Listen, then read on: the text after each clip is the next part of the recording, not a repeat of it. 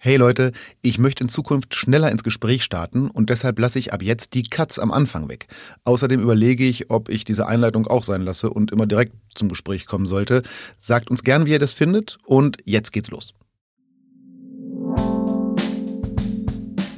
Hallo an alle und herzlich willkommen zum Drum Talk, dem Interview-Podcast von Geber Music. Mein Name ist Ben Flor und ich bin, man glaubt es kaum, schon wieder in Berlin, um hier mit meinem heutigen Gast zu sprechen. Bevor ich euch sage, wer es ist, als wüsstet ihr es nicht schon, noch kurz die Hausmeisterei. Bitte, bitte, bitte folgt uns auf Social Media und vor allem auf dem Podcast-Dienst eurer Wahl. Lasst eine gute Bewertung da, wo es geht und es geht mittlerweile fast überall und sagt anderen Menschen, die ihr mögt und auch die ihr nicht mögt, dass es den Drum Talk gibt. Außerdem steht uns ein neues Jahr bevor. Es lohnt sich also umso mehr, mir Wünsche zu schicken, wen ich einladen soll. Seid kreativ, inspiriert mich bitte. Vielen Dank. Ich gebe zu, dass ich meinen heutigen Gast schon ganz lange vor mir herschiebe. Einladen will ich ihn eigentlich schon seit einem Jahr, aber immer wenn ich kurz davor war, ihn anzurufen, dachte ich, ey, der hat so viel zu tun, der hat bestimmt keinen Bock. Hatte er aber Gott sei Dank doch. Er hat nämlich sehr spontan zugesagt. Mit Podcasten kennt er sich aus, mit Trommeln natürlich auch, sowohl auf dem Drum Throne als auch in schwindelerregenden Höhen. Außerdem kann er kochen wie Biolek, kennt sich mit der Flussschifffahrt aus und ist ein alter Vespa-Fan. Ich habe eine kleine Vorgeschichte mit ihm, von der er selbst wahrscheinlich gar nichts mehr weiß, hey, aber dazu gleich mehr. Gekocht hat er auch schon, nämlich Kaffee für uns. Herzlich willkommen dem Mann, der einem mit seinen Insta-Posts regelmäßig das Wasser im Munde zusammenlaufen lässt. Einerseits natürlich mit seinem blendenden Aussehen und andererseits immer wieder mal mit seinen kulinarischen Künsten. Herzlich willkommen, Florian Specki Speckhardt.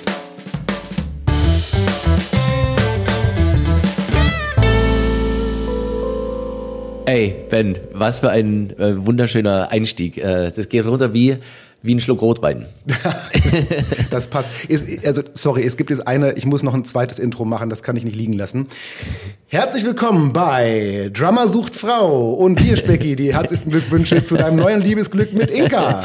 Inka Bause und ich, ja, wir sind, wir sind jetzt seit einiger Zeit zusammen, laut ja. der Yellow Press. Richtig, ähm, es, ja. Es macht äh, richtig Spaß, das selbst mit zu verfolgen.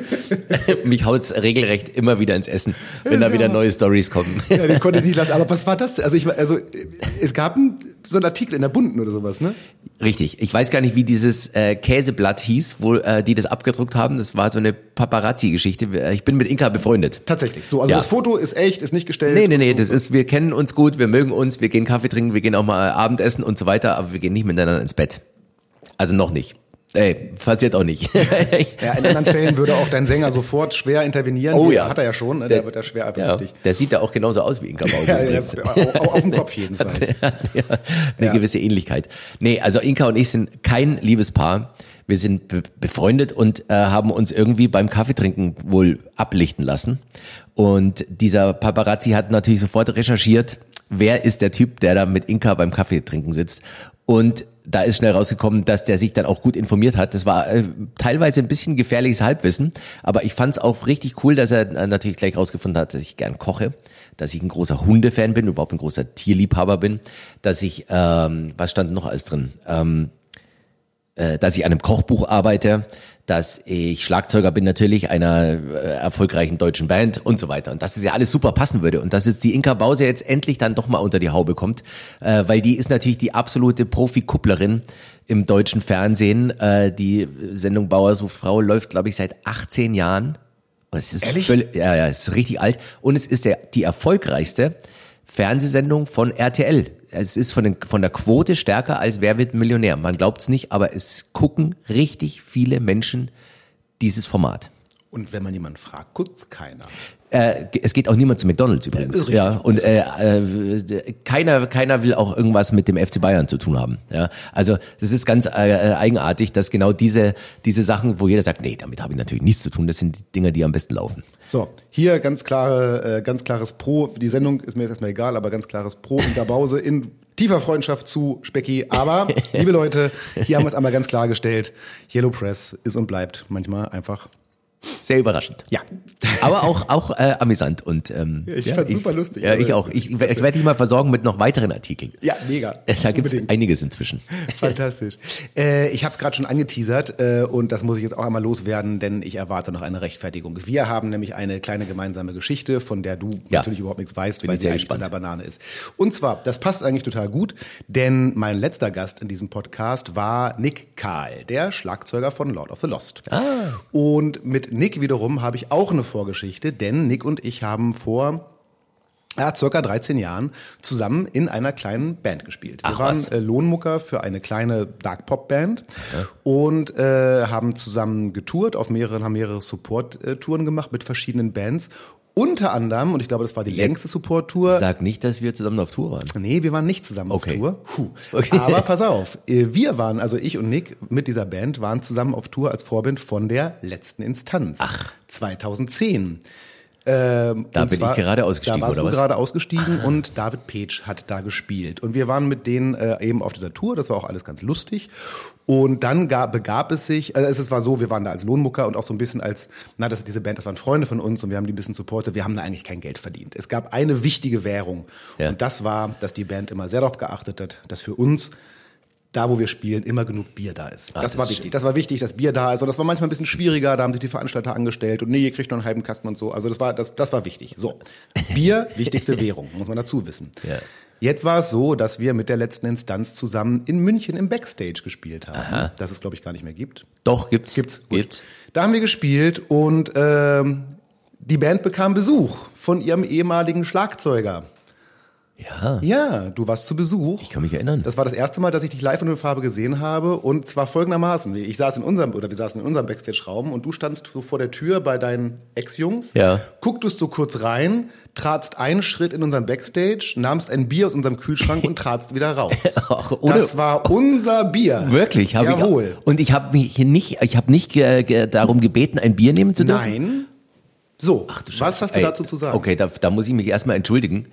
Ich, ich würde mich selbst äh, als relativ höflichen Menschen einschätzen, der eigentlich, ähm, also nicht bettelt, aber zumindestens fragt.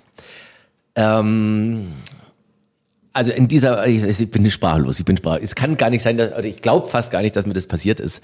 Aber wenn du es so sagst, dann wird es auch so sein. Ich möchte mich hiermit entschuldigen und du wirst auf den Heimweg dieses Bier, was ich dir gemobst habe vor äh, inzwischen fast 14 Jahren, 2010, das gebe ich dir jetzt wieder mit. Super. Dann fahr ich mit diesem Bier dann nach Osterode zu Nick und wir teilen uns das und dann ist auch jegliche Schuld beglichen. Vielen Dann- Dank. dann- Ich glaube auch ehrlich gesagt tatsächlich, darüber sprechen wir sicherlich später noch, war sicherlich auch ein Stranger-Besuch für dich, oder? Das war sehr strange. Ähm, der Ausstieg damals von letzter Instanz war für mich nämlich eigentlich auch eine totale Herzensangelegenheit. Es war eine Band, die hat deswegen eigentlich gut geschwungen, weil wir sehr gut befreundet waren. Und ich weiß nicht, wie oft man im Leben die Chance bekommt, dass man von einer ganz okay laufenden Band zu einem äh, ja zu einem richtig großen Act wechseln kann. Naja, du hast es mal mit äh, Eintracht Frankfurt und Bayern München verglichen, Ja, glaube ich so, ne? Und genau. das ist einfach so, muss man einfach sagen. Es, es ist so, genau. Und ähm, ich bin auch total happy, dass ich das alles gemacht habe. Nur ist es dann natürlich bei dem einen oder anderen von der letzten Instanz auch ein bisschen in den falschen Hals gekommen und der hat sich da persönlich angegriffen gefühlt. Äh, wir mussten zum Glück nicht viel über Anwälte oder sowas klären, aber ich war natürlich auch in der GBR, also in der letzten Instanz äh, Firma praktisch mit drin, da musste ich erstmal raus und so weiter und man musste das alles irgendwie auseinanderklabüsern. Und das war eigentlich so das Ekelhafte. Also ich sage jetzt mal, wie wenn du dich von deiner Frau scheiden lässt. Und dann musst du das Haus in die du, aufteilen, Genau, so, mm. in die du fürchterlich verliebt warst und sie auch in dich. Und irgendwann stellt man fest, äh, es hat sich was geändert. Wir trennen uns und dann geht dieser, diese Schlammschlacht los. Mhm. Die Schlammschlacht war nicht so schlimm, das muss ich auch dazu sagen. Wir haben uns da versucht, auch äh, tief in die Augen zu gucken und sagen, ey Leute, es ist jetzt so. Und seid mir nicht böse, ich will diese Chance wahrnehmen, weil ich kann ganz einfach äh, jetzt einen Karrieresprung machen, der für mich äh, nicht nur mich zu einer erfolgreicheren Band bringt, sondern mein ganzes Leben komplett anders. Äh, ich kann mein ganzes Leben dadurch ganz neu aufstellen. Ähm, was in erster Linie auch damit zu tun hat, dass ich zum Beispiel äh, bis dahin ja sehr viel Unterricht gegeben habe. Ich hatte drei Unterrichtstage. Ähm, und ich habe mich nie als Schlagzeuglehrer gesehen, ganz ehrlich. Ich wollte eigentlich immer spielen. Und ähm, ich habe gern Unterricht gegeben, aber mir war es zu viel. Und nachdem die Band auch viel unterwegs war und ich mit vielen äh, anderen Projekten auch gearbeitet habe. Ich war ja auch richtig, Freelancer noch zu der Zeit. War es so, dass ich eigentlich ständig nur drauf und dran war, diesen Unterricht nachzuholen, den ich ständig verlegen musste. Und ich habe mir gedacht, wenn ich das jetzt noch lang mache, dann kann ich auch irgendwann nicht mehr. Weil wenn hätte ich mal einen freien Tag gehabt, war es ganz klar, dass ich da auf jeden Fall versuche, so viele Stunden nachzuholen äh, wie möglich. Also das heißt, ich habe durchgearbeitet und ähm, es ist kein Spaß oder kein Witz, wenn ich sage, dass ich im Jahr 2009 zwölf Nächte in meinem eigenen Bett war. Ich war nur unterwegs und ich war am Filter. Also ich konnte auch nicht mehr. Ich habe gesagt, ey, wenn das jetzt noch lang so geht, irgendwie, es ist irre. Ich kann mich erinnern, ich habe einen Studiojob in Hamburg gehabt und musste nachmittags äh, nach Athen fliegen, um einen Jingle zu spielen im ersten griechischen Fernsehen, um dann den nächsten Flieger wieder zurück nach Hamburg zu nehmen, um nochmal den nächsten Take zu spielen. Also das war wirklich so, wo du denkst, ey, Alter, was mache ich hier eigentlich? Das, das geht nicht lang gut. Und dann kam eben, wie gesagt, ähm, die, die große Band aus Berlin, ähm, zu der man auch immer schon ein bisschen aufgeguckt hat, natürlich zu letzten Instanzzeiten. Das war immer die Band, die war halt dann auf den Festivals, wo letzte Instanz um 15 Uhr nachmittags gespielt hat, war in Extremo am Abend der Headliner. Und ähm, das war kein Neid, ich bin überhaupt kein neidischer Mensch oder so, aber ich habe mir gedacht, wow, Wahnsinn, ey, irgendwie würde ich auch gern da mal hinkommen und in Anführungszeichen wer Rockstar nicht? sein. Natürlich, wenn ja. nicht, Logo. Genau, ja, wer nicht. Und dann hat sich's irgendwie ergeben und dann kam eins zum anderen und es ging eigentlich auch ganz schön schnell und rucki zucki, bis, äh, bis ich auf einmal dann mich in, in dieser Band wiedergefunden habe. Ähm, und ich habe gar keinen Fehler gemacht. Im Gegenteil, es ist äh, super schön, ähm, diese, diese Phase im Leben zu haben. Die wird auch nicht ewig gehen, muss man auch sagen. In Extremo, meine Bandkollegen sind ja schon deutlich älter als ich, bin mit Abstand der Jüngste. Unser Sänger wird im Mai nächsten Jahres 60. Oh. Also man kann sagen, äh, das geht jetzt noch ein paar Jahre und irgendwann wird sich's einfach dann äh, ist halt dann Schluss. Da bin ich aber immer noch ein relativ junger Mensch. Ich werde nächstes Jahr 45 Jahre. Und ähm, also zu meinem 50. oder sowas kann es sein, dass es die Band auch nicht mehr gibt. Die Frage ist, was mache ich dann? Werde ich dann nochmal Rockstar und äh, bin der Drama, der bei der nächsten Band irgendwie einsteigt? Oder sage ich, ey, ich glaube, ich habe es gesehen, ich habe es gemacht, ich habe es gehabt, ich habe irgendwie jedes Festival, wo ich mal sein wollte, gespielt und dann womöglich waren wir da auch noch Headliner oder sowas. Ey, was soll noch kommen?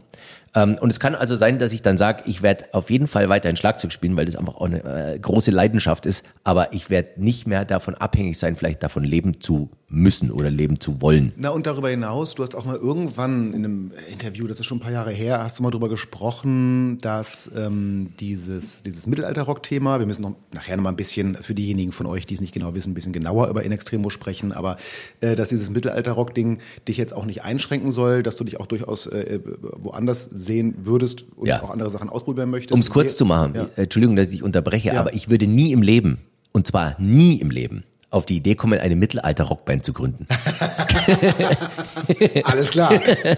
nicht, weil ich, weil nee, ich würde einfach nicht auf die Idee kommen. Ja. Ähm, ich, ich bin nicht mit dieser Musik groß geworden. Ich bin mit Rock und Metal natürlich sehr verbandelt, ähm, ja. aber da waren nie Dudelsäcke mit dabei. Ähm, Und deswegen ich es eigentlich total witzig, dass ich immer in Bands gespielt habe, wo ich mir denke, ja, so eine Musik würde ich nie machen. äh, ja, und auch trotzdem aber mit so einem Herzblut, ne? Also ich total. meine, ich meine, ich sehe das ja und ich finde es immer besonders spannend äh, unter dem Aspekt, dass du ähm, sozusagen Nachzügler in der Band bist, also nicht zur Originalbesetzung gehörst, aber man sieht ja, also ihr zeigt ja auch viel, du zeigst ja auch viel und man merkt ja einfach oder man sieht ja einfach ganz deutlich, wie miteinander ihr seid, wie ja. engagiert du auch in der Band bist, wie ja, ja. die dich aufgenommen haben, wie du alles mitträgst, was da passiert und so. Also es ist jetzt überhaupt nicht so, dass man das Gefühl hat, du spielst dann nur Schlagzeug. Bei, bei weitem nicht. Also das ist ja auch der, ähm, ich glaube, das ist der, der springende Punkt inzwischen. Ein erfolgreicher Musiker zu sein, heißt ja nicht mehr, äh, der, seine Zeit am Instrument zu verbringen. Das, was ich mit Abstand am wenigsten tue, bei und für In Extremo, ist Schlagzeug spielen. ja. Wirklich, und zwar mit Abstand. Ja. Also es gibt so viel, wir, wir bestehen ja auch aus sechs Firmen. Ähm, das heißt, wir sind ein mittelständischer Betrieb. Ja, das klingt total bescheuert, aber es ist so. Wir sind eine GmbH, wir sind eine GBR, wir haben eine Merchandise-Firma, wir haben eine Publishing-Firma. Also da gibt's ganz andere Sachen zu tun, als äh, jetzt zu sagen, komm, lass uns mal nochmal das Programm durchspielen. Wir haben nächste Woche eine Show. Ähm, das machen wir natürlich auch, aber das, ähm, das ist nicht mehr der Kern der ganzen Sache. Und ich hätte mir das nie gedacht, dass ich als Profi-Drummer letzten Endes gar nicht so viel Schlagzeug spiele. Ähm, was Vor- und Nachteile hat. Der größte Nachteil ist, man wird definitiv nicht besser. Naja, gut, ja. Das ist wirklich so. Ähm, d- man merkt, wenn, wenn, wenn ein Typ so richtig mit dem Instrument oder, oder ein Mädel mit dem Instrument so richtig verwachsen ist, weil man ständig da dran sitzt. Und zu den Zeiten, als ich Unterricht gegeben habe und selbst noch viel geübt habe und am Abend noch eine Bandprobe hatte, dann war einfach der Tag mit 14 Stunden am Schlagzeug war klar. Und das war jeden Tag so. Und da wirst du saumäßig gut. Ob du die ganze Zeit am Üben bist. Nee, du hast immer die Stöcke in der Hand, du bist immer dran, du, du bist so im Thema. Ja. Und das ist mir, äh, muss ich auch ganz ehrlich sagen, total verloren gegangen. Wir sind ja hier in Kreuzberg. Da ist halt Ähm, Üben nicht so, ne? Unser Proberaum ist in Pankow. Hm. Also ich sage jetzt mal eine Stunde. Ja, eine Stunde hin, eine Stunde zurück. Das überlegst du dir dann schon, ob du sagst, ich mach mal. Dann sitzt du halt hier mal im Pad oder sowas oder auf meinem Schiff habe ich natürlich auch ein Übungspad ähm, und gehe meinen meinen äh, Ankerliga-Nachbarn auf den Sack irgendwie. Gibt's auch ab und zu mal einen bösen Blick oder auch sogar mal einen Pfiff oder irgendwie sowas. Aber ähm, ich übe nicht wirklich äh, aktiv, weil wie gesagt, meine Aufgabe bei In Extremo ist nicht mehr unbedingt äh, mich nur um die Musik zu kümmern, sondern da gibt's ganz andere Sachen. Das hat jetzt auch sehr nach Bürokrieg geklungen. Äh, ist es auch nicht nur, äh, In Extremo ist eine Band, die muss einfach auch draußen viel stattfinden. Das heißt, ich kümmere mich viel um die ganze Social Media Kiste. Ähm, dann sind viele Podcasts komischerweise. Also würde ich so viel äh, am Schlagzeug sitzen, wie ich Podcasts mache, dann wäre ich ein ganz, ganz passabler Schlagzeuger. äh, aber es sind, ich komme auch gerade von einem Podcast, habe ich dir ja vorher schon erzählt. Gestern Abend gab es auch einen schlimmen, schlimmen Alkoholunfall. Dann mit dem Kollegen, mit dem ich gestern für meinen, meine Messerschleif Ja, ich habe dir daraufhin gesagt, dass ich was falsch mache, weil ich das kriegen ja unsere Gäste, also unsere, unsere, unsere Audience, hier kriegt es ja auch mit, die Community, dass ich meine Interviews fast immer vormittags führe beim Käffchen Mhm. und nie abends beim Bierchen. Ich dachte, ich muss das mal irgendwie ändern. Gut, ich bin froh, dass jetzt noch kein Bierchen mit dem Spiel ist. Okay, ja, in dem Fall. Ich könnte noch gar nicht, ehrlich gesagt. Heute Abend sieht die Welt wahrscheinlich wieder anders aus, aber naja.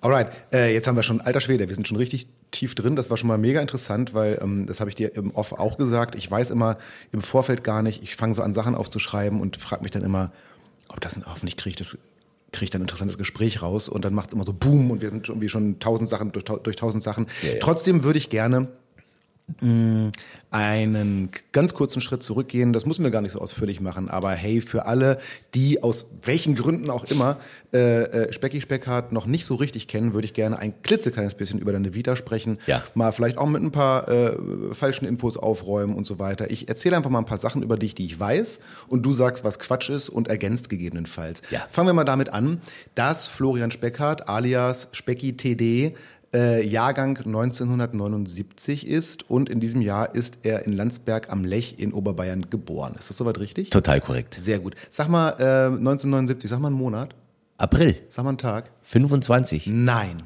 Du auch? Nee, 26. Nein. Doch. Ach. Ich bin einen Tag jünger als du. Nein. Ja. Du bist auch 79. Ja. Ach. Das ist ja krass. Du, super krass. du bist ja ein richtiger Jungspund, bist ja, Ja, du. auf jeden Fall. Das sieht man doch sofort, oder? Ja, Ganz ich ja, frisch, bist ja noch grün hinter den Ohren. weiß ich immer, wenn ich, wenn ich jetzt einen Tag vor meinem Geburtstag eine SMS schreiben kann. Krass. Ja. Ja, insofern. Aber ich muss kann- zuerst dran denken. Du nee, musst zuerst- nee, ich Nein, nein, nein, nein. Du musst zuerst. Richtig, Dann, dann werde ich deinen Geburtstag wahrscheinlich in Zukunft nicht mehr vergessen, weil ich weiß, ah, der Ben hat sich gestern gemeldet. Das ist aber schwierig, weil die nächsten Geburtstage, die wir haben, sind die 45. Das heißt, du musst nach deinem 45. am nächsten Tag so klar bei Kopf sein, daran zu denken. weißt du, wo ich an meinem 45. Geburtstag sein werde? Na? Äh, am 25. April Oh, warte, doch, 2024. ihr habt da Tour, ne? Im April. Ja. Ich habe einen Day off an dem Tag. Und zwar in Buenos Aires, in Argentina. Ah. Nein. Und ich freue mich wie die Sau drauf, weil äh, ich bin ja, ich bin ja ein totaler, ähm, also nicht nur ein verfressener Typ ohne Ende, sondern ich bin auch ein großer äh, Steakhouse-Fan, besonders wenn es um das argentinische Asado geht. Äh, und Malbec ist eine wunderbare Traube. Ein wunderschöner Rotwein. Und ich werde es richtig krachen lassen, werde Band und Crew in ein wunderbares Asado äh, Steakhouse in Buenos Aires einladen und werde es krachen lassen. Das ist ja phänomenal. Ja. Boah, klingt das gut. Das klingt gut. Großartig. Alles klar, haben wir das mal geklärt. Ähm, dein Vater ist äh, Autohändler. Ne, mit War. Eigenen, oder war Autohändler War. mit einem eigenen Autohaus auch. Dazu Richtig. kommen wir noch gleich nochmal, weil das Autohaus ist nicht ganz unschuldig an dem, was du mittlerweile tust. Deine Mutter entstammt einer Bäckersfamilie. Ja. War sie selbst auch Bäckerin? Nein, Nein. Sportlehrerin. Aber meine Oma war die erste Bäckermeisterin Deutschlands. Ja, super krass. Die Story habe ich schon mal gehört und ich finde, es ist richtig so, das klingt jetzt erstmal nach so einem kleinen, nach so einem kleinen Flex so, aber es ist eigentlich mega krass. Das ist richtig krass, weil ähm, ich sag immer, meine Oma war so ein bisschen die Beate Use des äh, der Gastronomie, Ja. weil die hat sich richtig angelegt, auch mit äh, den Größen aus München, also ich sage jetzt mal den Feinkost Käfer und so weiter, die haben alle gekuscht von meiner Oma, weil da kam eine starke Frau, die zum also als als erste Frau äh, die Meisterprüfung im Bäckerhandwerk in Deutschland abgelegt hat. Ja, einmal das, aber dann, also ich stelle mir allein, also äh, selbst im Kleinen, ich meine, die musste zur Meisterschule gehen. Ja. Und dann geht die jeden Tag, oder wie auch immer man das damals gemacht hat, zur Meisterschule unter lauter Typen, die auch alle überhaupt nicht gewöhnt sind, dass da eine Frau sitzt. Absolut. Das muss die Hölle gewesen sein. Und Bäcker, man muss auch sagen, ich meine, heutzutage wird sehr viel maschinell gemacht. Zu der Zeit, als meine Oma in der Bäckerei gearbeitet hat, äh, beziehungsweise die Bäckerei dann auch geführt hat, das war Handarbeit. Und die Bäckertypen, die haben acht Stunden am Tag Teig geknetet. Die haben ausgesehen wie, wie absolute Bodybuilder. Ja? Ähm, man kann sich nicht vorstellen, was das für eine Anstrengung ist, ähm, wenn man das beruflich jeden Tag macht, diese immer gleichen Bewegungen. Das waren richtige Kerle, ja? richtige Brecher. Und äh, die wollten sich natürlich von einer kleinen Frau erstmal gar nichts sagen lassen. Und die musste sich durchsetzen. Und deswegen sage ich, sie war so eine Vorreiterin, auch in der ganzen Szene, auch gastromäßig gesehen, ähm, weil es total unüblich war, dass eine Frau äh, in der Bäckerei das Sagen hat. Es war eine totale Männerdomäne.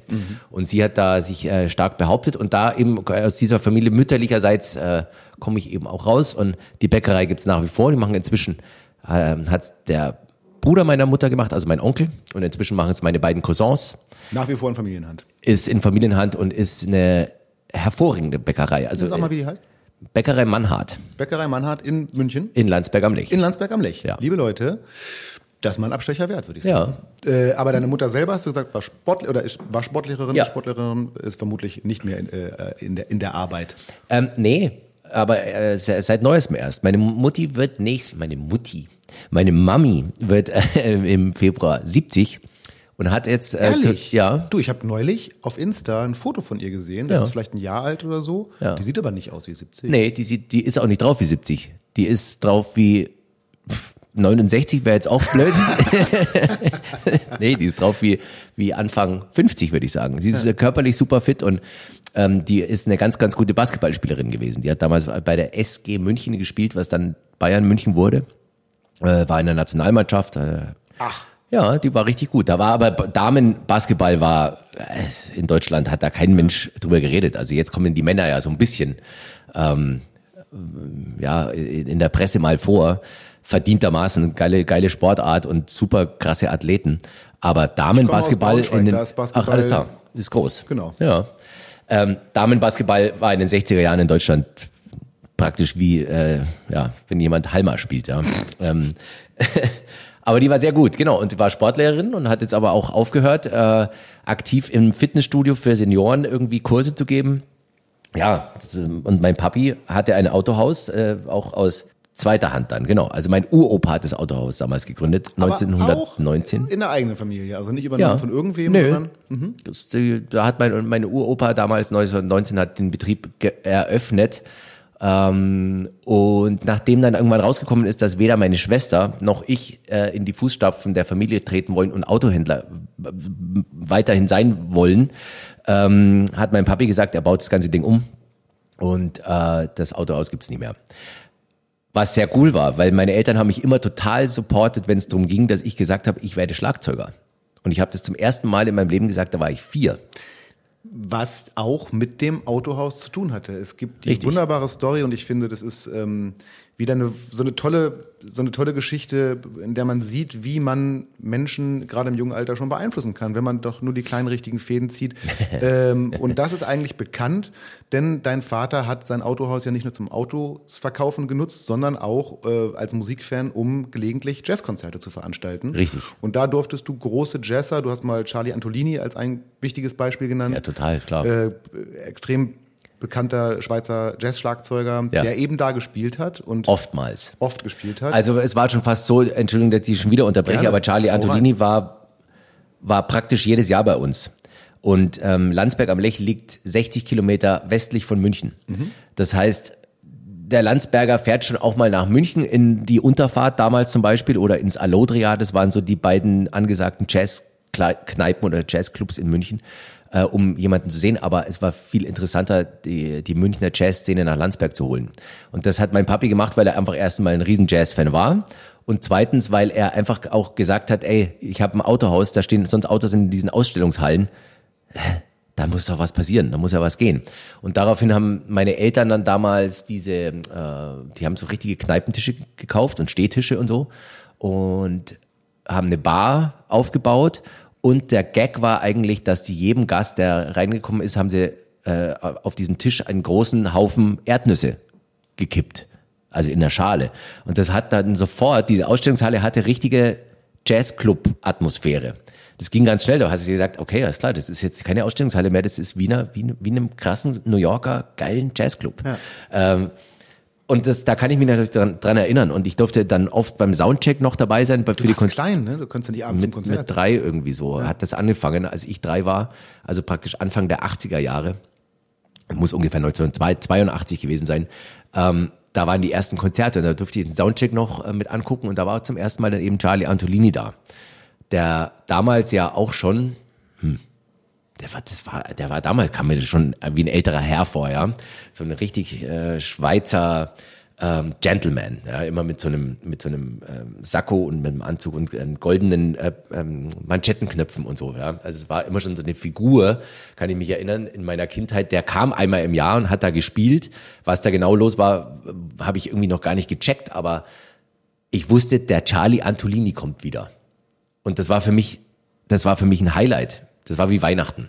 Ähm, und dann wurde ich halt auch ein bisschen älter und habe immer auch schon getrommelt und gespielt. Und natürlich hat mir der Charlie, Charlie dann immer nachmittags ein kleines Stündchen gegeben. Ehrlich? Ja, das Ach. war dann jedes Jahr so.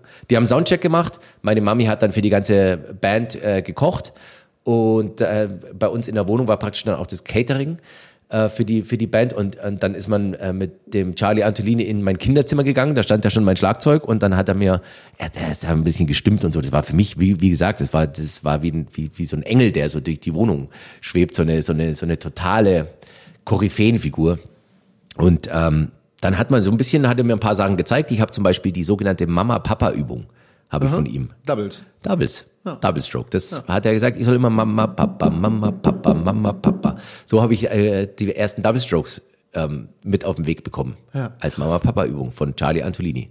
So, das ist irgendwie die Story. Ja. Boah, und das bei dir zu Hause. Also, ja. das kann jetzt auch nicht jeder von sich behaupten. Mann, oh Mann. Nee, aber meine Eltern, wie gesagt, haben es möglich gemacht. Die haben mich total supportet. Naja, die haben ja, also das fand ich auch so eine geile Story, dass du ähm, ja auch wirklich so richtig, also es gibt dieses, es gibt, ich glaube, das ist eigentlich mehr so ein Witz, dass man so sagt, naja, äh, äh, ich habe von meinen Eltern ein Fahrrad geschenkt bekommen, ja. jeden äh, erste Weihnachten eine Klingel und dann das Vorderrad und so ungefähr. Aber so hast du dein Schlagzeug bekommen. Ja, und das war sehr, sehr gut. Ja. Mein Papi ist auch so ein Hobbymusiker, spielt ein bisschen Bass und ein bisschen Trompete. Ähm, und ich habe, wie gesagt, meine erste Snare Drum bekommen, da war ich drei. Weil ich habe vorher die, die Küche meiner Mami auseinandergenommen. Da. Ja, ich kann verstehen, dass das nervt, aber ganz ehrlich, dem dreijährigen begeisterten Trommler eine Snare zu schenken, finde ich auch sehr mutig. Es war, mutig, aber es war eigentlich nur zum Schutz der Kochtöpfe. Ja, okay. Also ich hätte, äh, man hätte sich jetzt aussuchen können, mache ich die Küche weiterhin kaputt und äh, hau alles zu Brei oder kriege ich eine Trommel und kann mich äh, an der verlustieren. Auf jeden Fall hatte ich an Weihnachten, äh, als ich drei war, die erste Snare Drum unterm Weihnachtsbaum liegen. Und ähm, daraufhin habe ich immer zum Geburtstag und zu Weihnachten immer wieder ein kleines Teil vom Schlagzeug dazu bekommen. Ich habe angefangen mit der Snare Drum, dann gab es eine Bass Drum, dann kam die Hi-Hat. Ja, das hat aber dann praktisch schon eineinhalb Jahre gedauert, um dieses äh, Kick-Snare-Hat-Ding irgendwie am Start, am Start zu haben. Ja. Ähm, was super war für mich als Kind, weil ich habe immer ein halbes Jahr Zeit gehabt, um mich wieder mit dem neuen Teil vom Drumset zu beschäftigen und das wieder in das zu äh, integrieren, was ich schon habe. Ja. Also das heißt, für ein Kind war das, ich konnte natürlich gar nicht drauf warten. Ich wollte immer ein riesen Schlagzeug dann haben, aber es hat halt gedauert und ich habe ganz langsam Step by Step die Instrumente kennengelernt. Und mein damaliger Schlagzeuglehrer hat auch mal gesagt, das Schlagzeug ist kein Instrument, das Schlagzeug ist eine Ansammlung von Instrumenten. Und genauso habe ich eigentlich Schlagzeugspielen gelernt, nämlich nicht als ein Instrument, als ein geschlossenes, sondern als viele kleine Pieces. Mhm. Und das war für mich ganz wichtig und ganz super. Ähm, und dann habe ich auch schon relativ zeitig dann, glaube ich, als ich sieben war, in meiner ersten Rockband gespielt. Das ist auch so eine eine der besten Stories, die ich je gehört habe, wenn es die ist, die du gerade meinst. Denn äh, du wurdest quasi äh, angeworben. Ja. Und zwar mit sieben oder acht. Ich glaube, ich habe mal irgendwo acht gelesen. Es mag auch sieben gewesen sein. Ja. Von viel älteren Menschen, Ja. die dich einfach im Haus haben trommeln gehört. Richtig. Das Erzähl doch waren, mal, was da passiert ist. das waren Jungs aus der Nachbarschaft. Und äh, natürlich hatte ich ein Schlagzeug äh, und wir hatten damals keinen keinen Musikkeller oder sowas, sondern ich hatte mein Schlagzeug in meinem Kinderzimmer stehen. Und da habe ich geübt und gespielt und habe Musik aufgelegt und habe halt dazu getrommelt.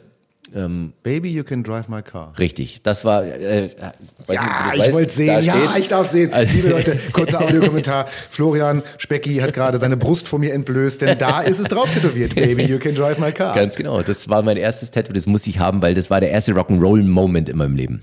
Da habe ich zum Beispiel, es ist jetzt eine andere Story, aber ich konnte dann schon Platten auflegen und habe gewusst, auf der Beatles-Platte, äh, auf der zweiten Seite, Song Nummer drei ist Drive My Car. Und das habe ich gespielt. Also die Nadel war noch nicht ganz am Ende von dem Song, habe ich, war sie schon wieder am Anfang. Liebe Kinder, damals war das gar nicht so, dass man seine Playlist auf Spotify auf Dauerschleife gestellt hat, sondern man hatte eine LP und musste, naja, dazu später mehr. genau. So, auf jeden Fall habe ich den Song die ganze Zeit getrommelt. Aber ähm, als damals dann die Nachbarsjungs, die so, glaube ich, damals 18, 19, 20 Jahre alt waren, äh, immer wieder an unserem Haus vorbeigelaufen sind und gehört haben, dass da einer trommelt. Und, Und die ja scheinbar nicht scheiße, weil irgendwie, also ich habe halt gespielt. Und weißt du was, dann ist es ja meistens nie ganz so scheiße, wenn man einfach spielt. Ja, wenn der Kopf irgendwann dazukommt, dann klingt es meistens besser als ohne Kopf. Und äh, ein sieben- oder achtjähriger schaltet relativ selten beim Schlagzeugspielen den Kopf schon ein. Deswegen sind die auch so unbedarft, die Kids. So, auf jeden Fall die äh, Nachbarsjungs, die wollten eine Band gründen und er hat einen Schlagzeuger gefehlt und die laufen bei mir am Haus vorbei und hören halt immer wieder, dass da einer trommelt. Daraufhin haben sie geklingelt und meine Mami hat die Tür aufgemacht. Dann habe ich gesagt, kann es sein, dass bei Ihnen aus dem Haus hier immer äh, Musik kommt und da spielt doch jemand Schlagzeug? Ich bin der äh, Michael und ich suche einen Schlagzeuger für meine Band. Kann ich mal den Schlagzeuger sprechen? Und dann hat meine Mami gesagt, na klar, komm noch mal rein. Ich zeig dir den Schlagzeuger mal. Dann sind sie zum- ins Kinderzimmer, haben die Tür aufgemacht und dann saß halt ein Siebenjähriger dran mit so riesengroßen Trommelstöcken und so. Und äh, alles klar, das ist ein Baby, aber jetzt, jetzt muss ich ja fragen, jetzt bin ich ja schon da. Und dann hat er gesagt, ey, äh, ich höre dich immer Schlagzeug spielen, das klingt gar nicht so schlecht. Äh, Ich will eine Band machen, will eine Band gründen, ich spiele Gitarre und ich singe. Willst du bei mir Schlagzeug spielen? Und ich habe den angeguckt und gesagt, na klar, was ist denn das für eine bescheuerte Frage? so den Hammer. Und so ging das los. Und dann hat man auch relativ fleißig äh, angefangen und hat auch gleich ein Programm gehabt und dann gab es die ersten Gigs. Und ich weiß noch, da muss ich auch selber immer drüber lachen, ich hatte zu der Zeit einen Drumtech und einen Chauffeur. weil mein Papi war nicht der Drumtech, der hat äh, das Schlagzeug nach dem Gig abgebaut, weil ich musste ja sofort nach Hause und äh, ins Bett, weil ich war sieben oder acht Jahre alt, wie gesagt. Ähm, und mein Chauffeur war mein, meine Mami. Das heißt, Also ich bin bisschen- von der Bühne runter. bisschen noch- wie jetzt eigentlich. So wie jetzt, genau. Jetzt, der, der Kreis schließt sich jetzt Ja, wieder. genau. So wie ich angefangen habe, so bin ich jetzt auch wieder gelandet. Also es ist wirklich äh, total cool, wenn ich mir das vorstelle. Irgendwie bin von der Bühne gegangen, habe wahrscheinlich mein leicht angeschwitztes Handtuch noch so in die Ecke gedroppt und bin ins Auto gestiegen. Meine Mami hat mich nach Hause gefahren und mein Papi hat die Hütte abgebaut und hat, hat alles äh, nach Hause gebracht. Also es ist total witzig, eigentlich, wenn ich mir das überlege. Ich würde es, hätte, hätte ich Kinder, ähm, die ich glaube ich nicht habe. Also ich weiß auf jeden Fall nichts davon. Wenn ich Kinder hätte, ich würde es auch so machen. Ja, ja, äh, aber ganz ehrlich, äh, da einfach mal Props raus, weil das sagt man so leicht. Ne? Ich habe Kinder und ich unterstütze sie natürlich auch, wo ich kann. Aber es ist, äh, man muss das auch ein bisschen mit seinem Leben vereinbaren können. Es ist Auf jeden vielzeitlicher Aufwand und so. Und das ist jetzt nicht so, äh, wenn man wenn man Eltern wird, hat man ja nicht auf einmal nichts anderes mehr zu tun, Ja. sondern das kommt ja alles on top. Und das ist schon ein Akt. Und das ist schon, also äh, äh, für mich Speckert äh, ist schon so nicht selbstverständlich. Und Aber bist du ein guter geil. Papi? Ach, kann man das von sich selber sagen? Ja, bin Gut, ich. glaube ich dir auch. Glaube ich dir sofort. Ich glaube schon. Äh, Das Schlimme ist, Aber ich kann ja gar nicht dein Sohn sein, weil ich bin einen Tag älter als du. richtig.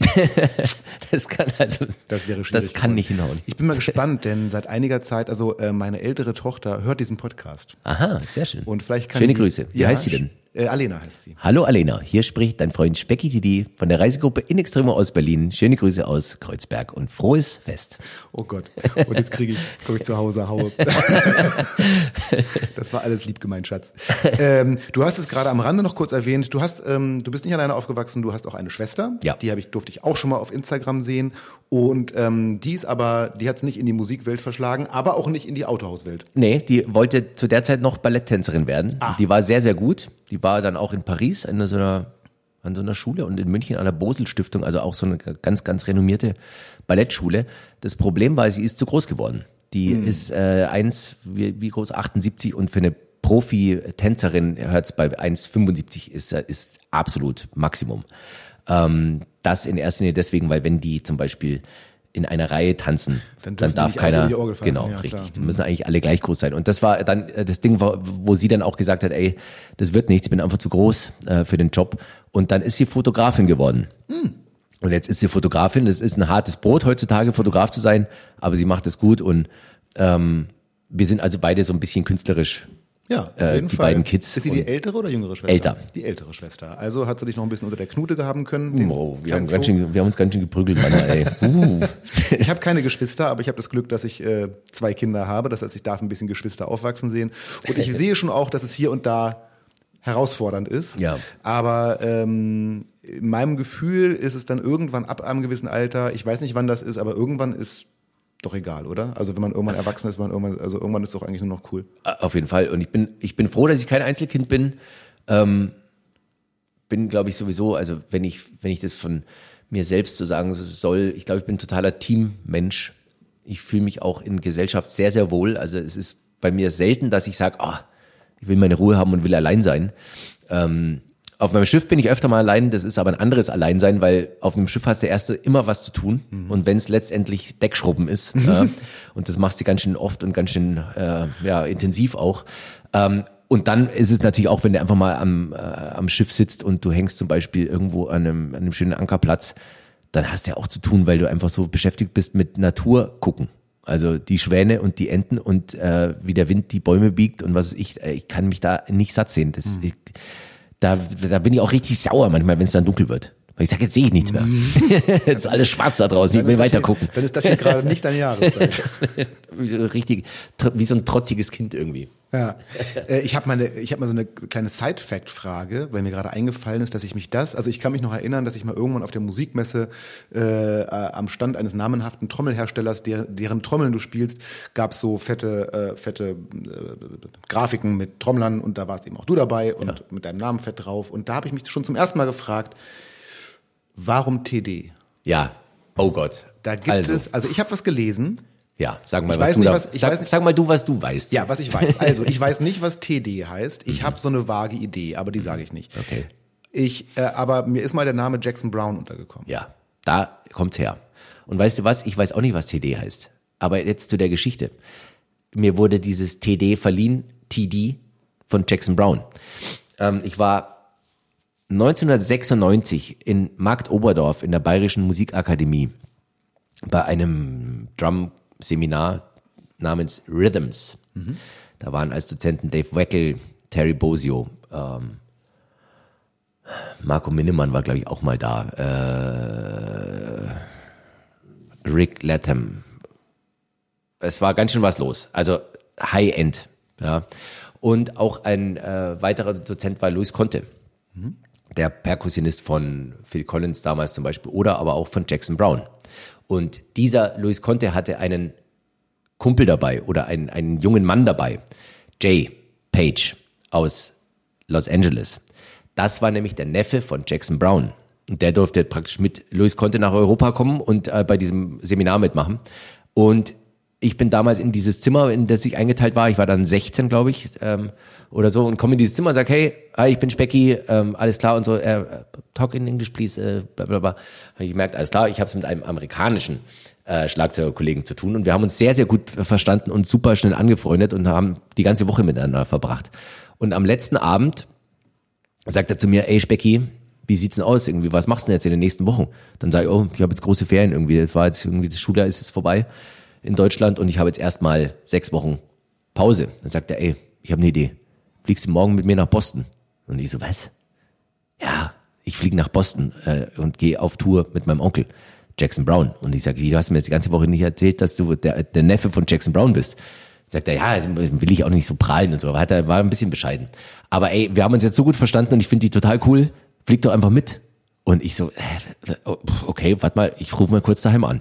Da gab, das war 1996 nicht immer am Handy einen Flug buchen oder sowas. Da, da, das war noch relativ aufwendig. Und ich rufe zu Hause an und ich habe vorhin schon gesagt, ich habe die besten Eltern der Welt, ähm, die mich immer supportet haben und sagen, hey Papi, du glaubst nicht, äh, was mir jetzt gerade passiert ist. Ich habe dir doch erzählt vor ein paar Tagen, dass ich hier mit dem Ami im Zimmer bin, äh, mit dem Jay und äh, wir verstehen uns super. Der hat mich gerade gefragt, ob ich morgen mit ihm nach Boston fliegen will. Mein Papi hat auch, das war so kurze Sekunde, äh, wieso, um, was geht's? Das ist der ne-, Neffe von Jackson Brown und mein Papi ist natürlich Jackson Brown Fan. Und dann wieder kurze Pause und sagt, ich rufe dich gleich zurück. Da hat mein Papi damals im Reisebüro angerufen, hat gesagt, geht morgen noch irgendwas bei diesem Flieger irgendwie, der geht um 14.25 Uhr oder wo, von München nach Boston. Und da war ein Platz frei. Und schon saß ich am nächsten Tag auf dem Weg in die USA, zum ersten Mal USA und dann auch noch alleine und dann eben als Tourgast von Jackson Brown. Und der war auch in Amerika keine kleine Nummer. Also das waren immer so kleinere Stadien. Ja, also es war jetzt nicht die, es war jetzt nicht das Olympiastadion äh, von Berlin, aber da waren schon irgendwie so 30.000 Leute, glaube ich, waren da pro Show. das war schon relativ fett. Und das war die damalige Looking East Tour 1996 und die bin ich mitgefahren. Die Ostküste rauf und runter. Von Kanada ähm, war, glaube ich, das nördlichste in, war das Montreal? Was war denn das für eine Stadt? Weiß nicht mehr. Bis runter nach Florida. Über New York, über Boston, Wie über lange ging das? fünf, nicht ganz fünf Wochen. Und die warst du komplett mit auf Ja klar. Und dann war klar, als 16-Jähriger, als ich eh schon Schlagzeuger werden wollte und eigentlich schon auf dem Weg war, auch äh, da haben meine Bands haben auch schon ein bisschen Geld verdient. Also das war schon kein totales Hobby mehr. Ähm, war dann natürlich total besiegelt, dass ich, dass es nur einen Weg gibt in meinem Leben und das äh, ist Drummer werden und Rockstar werden. Ja, dazu muss ich gleich noch mal was fragen, aber jetzt zu meiner Theorie, was TD heißt. Ja. Äh, weil ich habe immer überlegt, woher kann das sein? Daher kommt, also Jackson Brown hat dir diesen Künstlernamen verpasst. Der hat immer TD geschrien. Äh, Ich hatte zwei Spitznamen, Euroboy und TD. Und alle haben dann irgendwie, die ganze Crew, ich meine, das war eine Riesenproduktion, das waren acht Trucks und sechs Nightliner und also große Dinger. Äh, Und die, die, da hat sich eben schnell rumgesprochen, da ist dieser Typ, Euroboy äh, TD. So, Specky haben sie natürlich nicht gewusst, was ist Specky? Er hat gesagt, Bacon, bla bla bla, äh, Bacon. äh. So, und ich, was, was ich nicht wusste, dass der Speck ist im Englischen der, der Fleck. Ein Fleck, ja. Also ich bin praktisch, im Englischen bin Flecki. ich Flecki. Oh, schön. Ja. Das ist. Und da habe ich gesagt, im Deutschen ist aber äh, Speck nicht äh, Fleck, sondern Speck ist Bacon. Äh, Bacon, äh, da war halt immer irgendwie lustig. Und wir waren auch echt gut drauf und die Typen waren gut drauf. Die haben enorm viel gekifft, fällt mir gerade ein. Die ganze Crew, die waren so die gut ganze drauf. Zeit so stoned, ey, das war echt krass.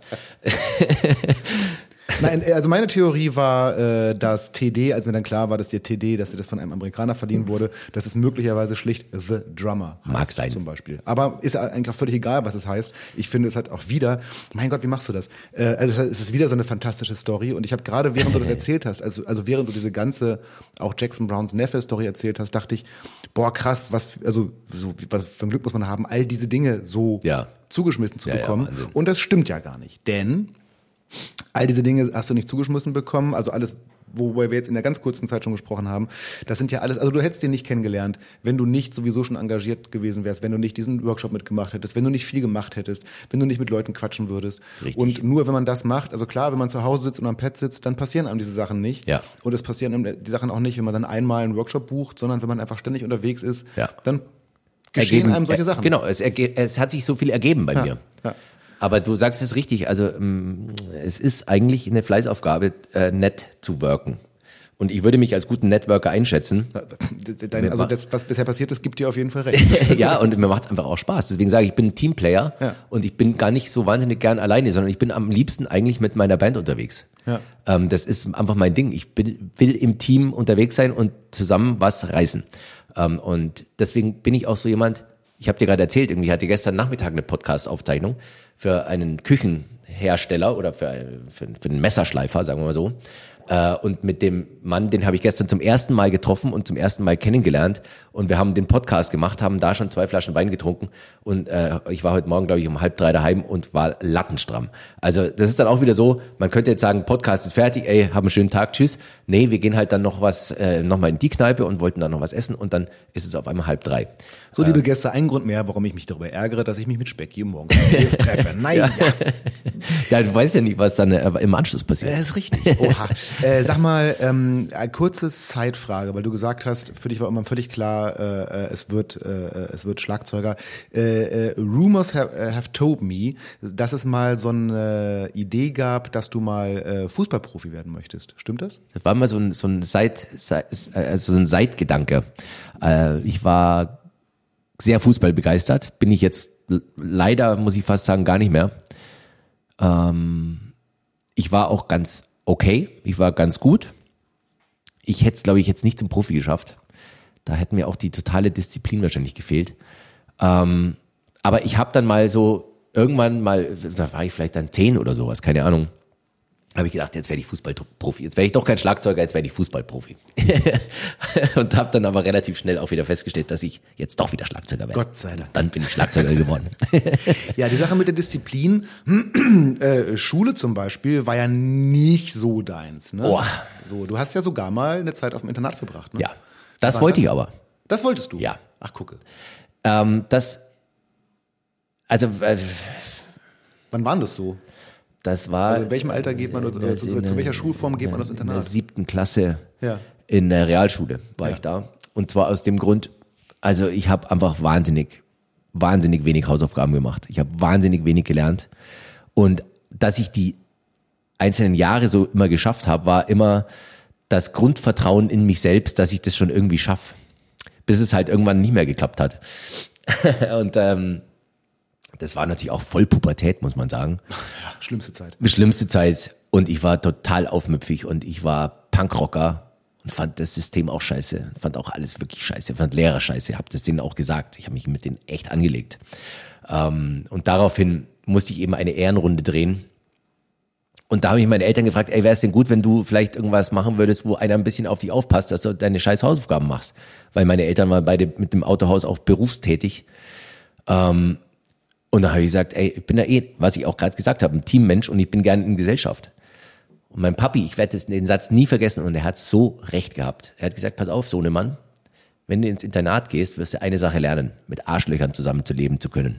Und da habe ich viel gelernt, mhm. ganz ehrlich. Weil in, in, einem Internat ist natürlich, äh, das ist eine Clique von 30 Jungs, ja, in einer so einer ähm, Klasse. Ja, oder da hieß es damals Abteilung. Also es war krass, schlimm, fürchterlich. Ähm, und es gab sieben Abteilungen, also sieben mal 30 Jungs in den verschiedenen Jahrgangsstufen und so weiter. Äh, und da gibt's natürlich dann die ähm, Jungs, die sich eher ein bisschen nach vorne rauskristallisieren, weil sie eben Teamplayer sind und auch ein bisschen Außenseiter gibt's. Und dann gibt's ein paar Jungs, die gerne oder sehr ungern etwas teilen ja, oder keine Ahnung, sich auch nicht gern die Butter vom Brot nehmen lassen und so weiter. Also diese ganzen Charaktere, die man in der Gesellschaft eben hat, die haben Kinder ja auch schon und die machen das untereinander aus. Und das ist manchmal ein harter Fight. Oh ja, das glaube ich. Ähm, und ich bin eigentlich so froh, dass ich diese Zeit hatte. Ich war dann dreieinhalb Jahre im Internat. Ich bin dann rausgeflogen, weil ich äh, beim Kiffen auf dem äh, Klo erwischt wurde. Deswegen, einmal. Also ich bin schon auch abgehauen nachts und so. Also wir haben viel Scheiß gebaut. Ja. Wir sind mal in die in die äh, Internatskapelle eingebrochen in die Sakristei, haben den Messwein geklaut, haben den ausgesoffen und sind praktisch als junge, betrunkene Kinder wieder zurück in die Schlafzimmer. Geil. Ich meine, wenn man Ey. das nicht macht, oder? Hat man da nichts zu erzählen? Also ich habe Geschichten zu erzählen, die sind, die sind wirklich gut. Ja. Ich weiß nicht, wie viel Zeit ich du hast. Film vor mir. Das war wie so. im Film. Wir sind im Schlafanzug äh, über den Gang gerobbt. Ja? Unsere Zimmer, damals, wir waren immer zu viert in einem Internat im Zimmer, äh, die hatten so, ähm, so Sichtfensterchen dass der Typ, der draußen aufpasst, und die haben wirklich aufgepasst, was wir da machen, äh, immer gucken kann, ob alle im Bett sind. Und wir waren wie im Knast, haben wir dann die Bettdecken so hingelegt, dass es so aussieht, als würde da einer, einer drin liegen und sind wirklich rausgerobbt, ja, so auf dem Ellenbogen, da unter dem Fenster vorbei, dass, dass man uns nicht ähm, hätte sehen können und sind ausgebüxt, wie bei Club der Toten Dichter. Dann so Nacht- und Nebelaktionen. Da ging es eigentlich gar nicht drum Wein zu trinken. Es ging darum, was Verbotenes zu tun. Mhm. Und zu revolutionieren und, und, und dagegen zu schießen. Und äh, wie gesagt, ähm, ich hatte da auch wirklich gute Freunde. Ich habe den Kontakt leider verloren zu den ganzen Jungs. Aber da, da haben sich Freundschaften ergeben, die waren sowas von dermaßen unantastbar. Und wir wussten natürlich, wer welchen Dreck am Stecken hat. Und wir haben alles Maul gehalten, dreieinhalb Jahre lang. Äh, es war eine gute Zeit und ich habe, wie gesagt, viel gelernt. Und ähm, ich habe viel gelacht. Ich habe teilweise auch viel gelitten, weil ich natürlich in der Schule einfach total scheiße war. Ich habe dann einen, einen ganz cleveren Move gemacht. Ich habe mich zum, vom Klassensprecher zum Schülersprecher wählen lassen. Damit war ich nämlich der Vorsitzende der SMV, der Schülermitverantwortung, und war deswegen nicht kündbar. Ich konnte nicht von der Schule geschmissen werden. Und deswegen war ich drei Jahre hintereinander Schülersprecher. Das war mein größtes Ansinnen, dass ich am Jahresanfang praktisch immer möglichst schnell zum Schülersprecher gewählt werde, um nicht rausfliegen zu können. Aber das ist doch der Kracher, oder? Ich meine, so in der Fantasie ist doch der Schülersprecher auch immer irgendwie ein Einserschüler und ein ja, Vorzeigestrahl. nicht bei mir. Ich war nicht bei eher dir, ein Fünfer-Schüler. Ja, aber diesen, aber diesen Socializing-Aspekt, äh, also man es ist ja auch nicht so, dass man da irgendwie hingeht und sagt, ich drücke jetzt das Knöpfchen und bin Schülersprecher. Du musstest dich ja auch wählen lassen. Die musstest ja auch Leute dazu bringen, dich zu wählen. Ich habe niemanden bestochen. Nee, da, Aber außer ich- mit deinem einnehmenden Lachen, aber äh, völlig klar. Nee, aber das meine ich ja genau. Ne? Also ich meine ja, dass du ja offensichtlich diesen, äh, diesen, diese, diese Kompetenzen da einfach drin, trotzdem schon hattest. Ja, irgendwie ja. Und ich, also ich fühle mich einfach wahnsinnig wohl mit, äh, mit guten Menschen, mit guten Leuten und ja. Deswegen, ich, da muss ich mal zurückkommen auf dieses eine Bier, das ich geklaut habe. Ich kann mir das gar nicht vorstellen. Ich, das- ich habe noch nie ein Bier geklaut, schon gleich gar nicht bei anderen Bands. Ich schiebe jetzt mal, also erstens könnte ich mir vorstellen, dass du gar nicht wusstest, dass wir ein so limitiertes, äh, so dass das der Kühlschrank ist so. Und zum anderen, wie gesagt, schiebe ich es auch auf die strange Situation, das erste Mal die Ex-Band wieder zu treffen. Ist Ja. ja ein bisschen wie die Ex-Freundin treffen Ja. und so. Insofern, dir sei alles verziehen. Ich fand es im Nachhinein einfach nur eine lustige Story, weil ich das noch so vor Augen hatte. Ja. So und äh, natürlich jetzt äh, in der Zeit, in der ich, äh, also ich habe das damals vor Augen gehabt und du warst natürlich, muss man auch sagen, hier und da mal Thema. Wir haben das als Vorband auch mitbekommen, Ja. dass die gerade mit dem David Page äh, Ja. als neuem Schlagzeuger und vorher und hier in Extremo und dann habe ich mir das mal alles angeguckt und so, ah, interessant, David hat vorher bei Subway to Sally gespielt und äh, so dieser ganze Kram. Ähm, Insofern, wir schieben das, ich schiebe das komplett darauf und ich bin dir natürlich nicht wirklich böse, um Gottes Willen. Ich fand einfach eine lustige Story am Ende. Okay. Äh, für dich ging es dann irgendwann so langsam, also du hast diese besagte äh, allererste Band gehabt, Wasted Dawn, wenn ich Ja. richtig informiert bin. Dann gab es irgendwann noch so eine zweite Band mit Jugendfreunden, die auch so ein bisschen ambitionierter war und dann Ja. aber, auch wieder irgendwann so ein bisschen zerfallen ist. Ja. Und dann ging's, glaube ich, schon direkt los mit Skaos, Richtig. deiner ersten Profiband eigentlich. Eigentlich ja. ja. So Deutschlands ältester Ska-Band. Ja. Ich habe nachgeguckt, es gibt sie wirklich immer noch. Die gibt's immer noch, die spielen auch ab und zu noch. Und äh, die waren erst in Berlin im SO 36. Und ich wollte unbedingt hin, aber ich war, irgendwas war an dem Abend oder ich war gar nicht dann in der Stadt oder so. Das hat mir richtig gestunken. Äh, eine richtig geile Band, weil saukoole Typen, gute Musiker und ähm, Pioniere in Deutschland, muss man wirklich sagen. Also die erste damals gegründete Ska-Band, ich weiß gar nicht wann, das war auch dann irgendwann Anfang der 80er oder was. Die hatten jetzt, glaube ich, 45-jähriges Bandjubiläum, kann das sein? Ah, Total. hab ich nicht aufgeschrieben. Ich habe nur aufgeschrieben, dass du wahrscheinlich so 96 da gespielt haben musst. Kommt das hin? Also so in der ich bin, Zeit? Ich bin, ich bin aus Amerika zurückgekommen von Jackson Brown und dann kam relativ schnell der Anruf von Scarus. Ja, also das war dann irgendwie, der Zeit, ja. Ja. genau, da war ich 16, 96, 17 Jahre alt, so irgendwie, genau. Dann haben sie jetzt ihr 40-jähriges, glaube ich, gehabt oder sowas. Ja, weil es ja trotzdem erstmal eine krasse Ansage Ja, ist, klar. also eine Band so lange zu halten. Ja. Und äh, dann auch, also ist ja jetzt auch nicht so, ist ja auch eine energietreibende Musik, man ist ja auch wirklich körperliche Musik, man muss Ja. auch so wirklich schwer zu spielen so. Also und bei denen hast du auch richtig äh, sieben Jahre, glaube ich, gespielt. Ne? Genau. Also warst eine Weile mit denen unterwegs. Ja, ich war eine Zeit unterwegs und wir haben, ich, ich habe ganz tolle Sachen äh, erleben dürfen mit dieser Band, weil das war natürlich für einen Jungprofi wie mich äh, damals total aufregend auf, äh, keine Ahnung, Ska-Festivals in Italien, Spanien, Frankreich und so weiter, in England zu spielen. Ähm, man kam praktisch aus der Zeit, wo man in, äh, im Jugendclub gespielt hat, ja.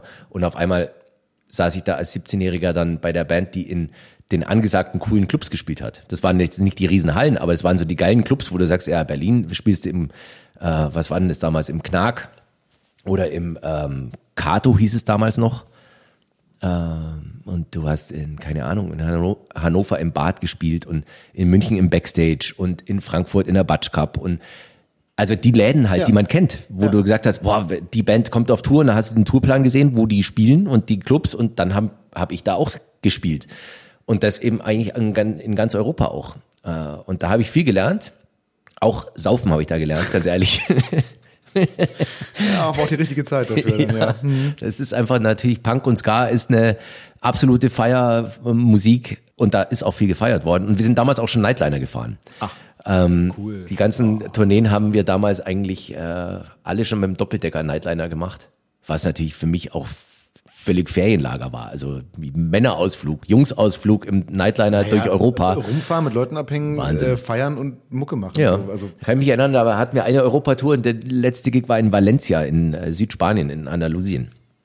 Und da wollten sie schon abhauen, weil ich noch irgendwie auf einer Party war. Ich bin da irgendwie durchgebrannt nach einem Gig mit irgendwelchen Spaniern. Und irgendwie Busabfahrt war um drei Uhr morgens oder sowas und dann haben die haben die noch gewartet. Da gab es auch noch keine Handys. Also ich habe 96, 97 habe ich noch kein Handy in der Tasche gehabt.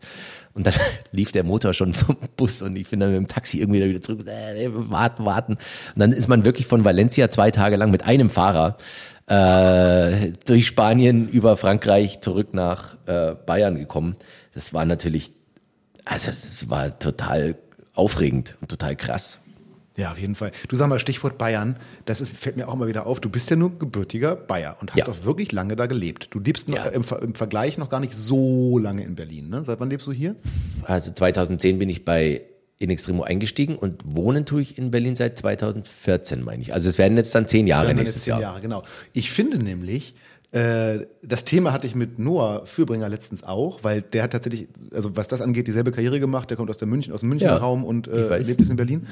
Und äh, das, aber bei dir geht's mir noch krasser so. Ich finde, dass du ein totaler Berliner bist. Für, in, in, meiner, in meiner Wahrnehmung. Okay. Ich finde, du, du Berlinerst ja auch richtig. Also selbst Wirklich? Sprach, ja, ich finde, du Berlinerst. Aha. Und ich finde, ich höre überhaupt das nicht Kannst du, kannst du so richtig Bayern? Ja, ja freilich gut bayerisch reden. so geil. Diesen Effekt hatte ich genauso mit Noah. Noah fing auf einmal an, so zu sprechen. Ich dachte, was? ja, klar. Natürlich können, können Noah und ich bayerisch Wenn Noah und ich telefonieren, was glaubst du, was da los ist? Ja, ja, da würdest ja, du kein krass. Wort verstehen. Nee, Nein. Aber wenn, ich, aber wenn ich sonst so, ich finde, du klingst total nach Berliner Schnauze. Äh, okay, es hat mir noch nie jemand gesagt, aber ich habe natürlich in Berlin auch viel mit Berlinern zu tun, die vielleicht gar nicht merken, dass ich schon leicht den Berliner Slang annehme. Aber du kommst ja nicht aus Berlin oder nee. wohnst auch nicht hier, deswegen denkst du vielleicht, ich Berliner. Mir fällt immer auf, dass in Berlin schon ganz, ganz lange nicht mehr Berlinert wird. Da musst du ja. nach Brandenburg rausfahren ja. äh, und dann kommt die Dame an der Supermarktkasse und die haut dir dann irgendwie so einen richtigen Berliner ähm, äh, Latz irgendwie hin. Na, die Frage ist ja auch, wie viele Berliner wohnen in Berlin. Ne? Also nicht mehr so viele. Genau. Noch dazu ja. in den Innenstadtbezirken, da ja. ist ja, da ist ja schon große großer äh, Wandel, sage ich mal, von den Zugereisten. Ich fühle mich in Berlin super wohl. Ähm, ich mag die Stadt auch gern. Ich habe sie schon immer gern gemocht. Ähm, aber ich glaube, meine Zeit läuft hier irgendwann ab. Echt? Ja. Ich werde in Berlin, also ich werde hier nicht sterben.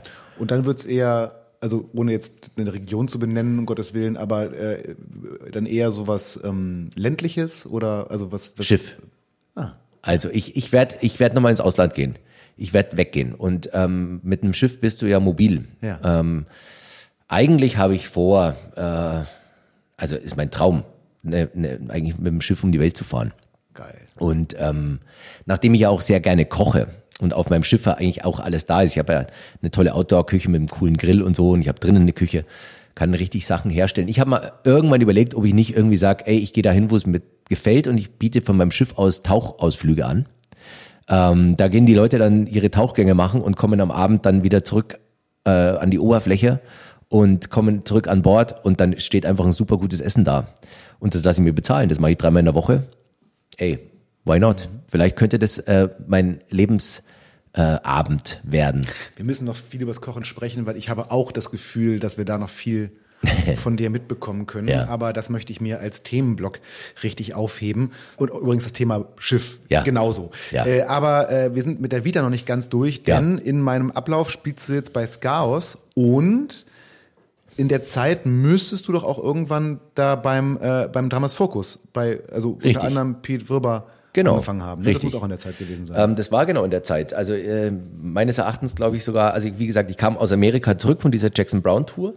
Dann bin ich da ans Drummers Focus gegangen und habe bei Skaus angefangen. Und Erzähl mal kurz für die unbedarfteren ZuhörerInnen, was ist das Drummers Focus? Drummers Focus war damals die größte und renommierteste äh, Drumset-Schule. So wie jetzt äh, mehrere Schulen natürlich auch in den großen Städten sind, gab es in München das Drummers Focus, ähm, wo wirklich sehr, sehr coole Lehrer waren, die halt volle Kanne im Business waren. Also sei es äh, Pete Werber, der mein erster Lehrer war, der hat damals schon alles weggetrommelt, was praktisch Kurt Kress nicht mehr getrommelt hat. Das war auch Pete's großer Anspruch, immer den, ähm, den großen Kurt Kress zu beerben, mehr oder weniger, und in München eigentlich alle Jobs zu machen. Und da muss man auch sagen, München war ja mal eine totale Produktionsstadt. Also Queen haben ihre Alben da gemacht, die mhm. Rolling Stones, da gab es die Pilotstudios. Da wurde einfach da, der heiße Shit wurde in den 70er Jahren in München produziert. Ja. Da ist noch keiner in London gewesen oder so. Also auch natürlich, aber München war echt angesagt. Und so hat sich ergeben, dass eben mein damaliger Lehrer Pete Wirber auch mit Foreigner gespielt hat oder mit Slash und so weiter. Also das war echt so, ey, krass wenn es einen Studiojob gab in München, hat den Pete gemacht. Und das war eben mein Lehrer, was ich total gut fand am Drummers Focus, weil du hast nicht mit einem Schlagzeuglehrer zu tun gehabt, der dir Dante Agostini auseinandergefieselt hat, sondern das war ein Typ, der kam gerade aus dem Studio und hat gerade irgendwie einen Take gespielt und hat gesagt, jetzt machen wir die Stunde hier. Das heißt Working Drummer mhm. haben da unterrichtet und das war für mich eine super wichtige Schule. Leider war ich damals zu der Zeit auch schon äh, übungsfaul genug, äh, um irgendwie immer auch den, den, die Ausrede zu haben, ich habe mit meiner Band gespielt, aber ich habe dann auch immer mit meiner Band gespielt. Also ich war, wie gesagt, mit 17 schon voll unterwegs und wir haben Festivals gespielt und Europatournee und was ist ich und hin und her. Und eigentlich habe ich das Schlagzeugspielen auf der Bühne gelernt mhm. und nicht im Proberaum. Und wenn du ans damals Fokus denkst oder an Peter Fröber denkst, was würdest du sagen, was so diese wichtigste Sache ist, die er dir beigebracht oder die das damals Fokus dir beigebracht hat vielleicht? Pünktlichkeit nicht nur musikalisch. Ganz ehrlich. Mhm. Also, du weißt es selber in der Band. Du machst eine Probe aus 16.30 Uhr und der letzte kommt um 18.30 Uhr. Mhm. Das nervt. Mhm. Das geht nicht. Ähm, besonders eben bei der Musik, also man muss auch nicht so überspießig und über, überambitioniert mit allem und supergründlich sein, aber du darfst nicht nur die Eins nicht verfehlen, timingmäßig, sondern musst auch wissen, ey, 16.30 heißt 16.30 mhm. und vielleicht mal 16.45. Ja aber nicht 1830. Mhm. Und das ist total wichtig. Und das hat mir Pete damals schon gesagt. Alter, das muss laufen, sonst hast du auch keine Chance oder kein Mensch will mit dir spielen, weil du bist unzuverlässig. Ja?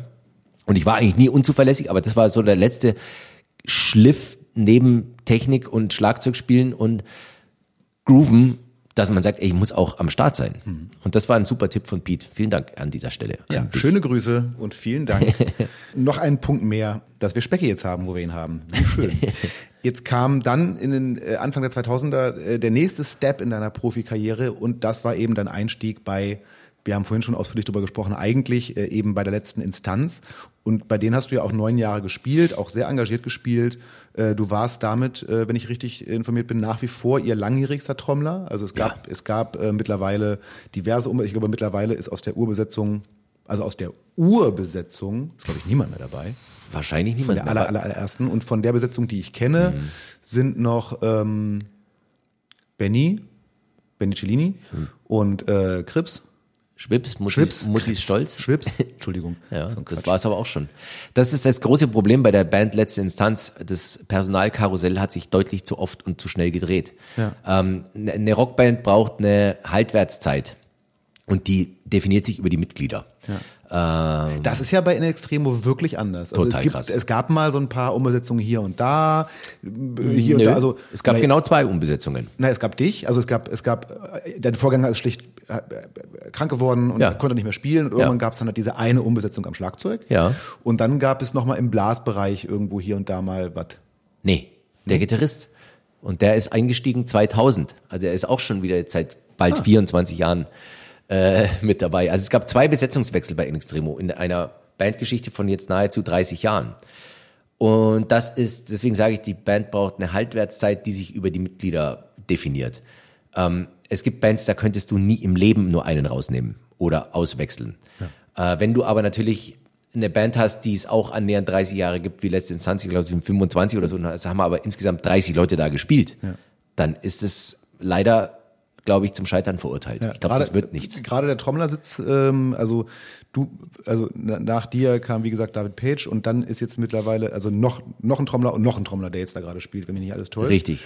So, das und schon, ich war ja auch schon der Zweite. Und du warst schon der Zweite. Also das ist schon echt eine ganze Menge. Ja. Trotzdem, liebe Grüße, ich mag euch alle sehr. Aber ähm, ja, ist interessant. Aber wie gesagt, du warst nach wie vor ihr langjährigster Trommler und dann eben der besagte Wechsel zu In Extremo. Ähm, darüber haben wir jetzt viel gesprochen und über den Wechsel müssen wir auch gar nicht mehr so viel sprechen, aber es gibt äh, also was ja wirklich, muss man auch nochmal sagen, eine schöne Story ist, ist die Tatsache, dass dein, äh, dein Einstieg bei Extremo direkt mal mit voll Adrenalin begleitet war, ja. weil schon die ersten drei oder vier Gigs waren alle direkte Meisterprüfungen. Willst du das mal kurz grob erzählen? Ja, kann ich gerne erzählen. Ich bin eingestiegen am 8. April 2010 und die erste Show war an Pfingsten, also praktisch sechs Wochen später oder sowas. Und das war Rock im Park als Co-Headliner vor Rammstein. So, super. Ich wusste also, mein erstes, mein, no pressure, mein, mein, erster Gig nach sechs Wochen in der Band äh, ist so ein 80.000 Mann Ding. Auf so einer Riesenbühne, auf der ich vorher noch nie gespielt hatte. So. Ich war natürlich saumäßig aufgeregt. Und es hat aber saumäßig gut getan, weil ich habe mich gut vorbereitet. Ich konnte, glaube ich, die Songs nach sechs Wochen besser spielen als die eigentlichen Bandmitglieder, weil die den, bei Weitem nicht so gepflegt und äh, geübt hatten wie ich. Und wir hatten natürlich ein paar Bandproben, aber es hat sich einfach nie ergeben, da noch einen Gig vorne hinzuquetschen, eine Clubshow oder irgendwas, wo man sagt, nee, das muss jetzt einfach, da muss ich jetzt durch. So, dann sind wir zu der Bühne geschattelt worden ähm, und ich habe gespielt oder wir haben gespielt. Es war eine gute Show, die Leute haben es abgefeiert. Ich bin zurückgeschattelt worden in äh, das Frankenstadion, wo die Backstage-Bereiche waren und auch das Catering und stand dann nach der Show mit meinem leeren Teller an diesem Buffet und ich habe dann wieder was runterbekommen, weil die Wochen vorher war ich einfach so aufgeregt, ich habe einfach nicht viel gegessen.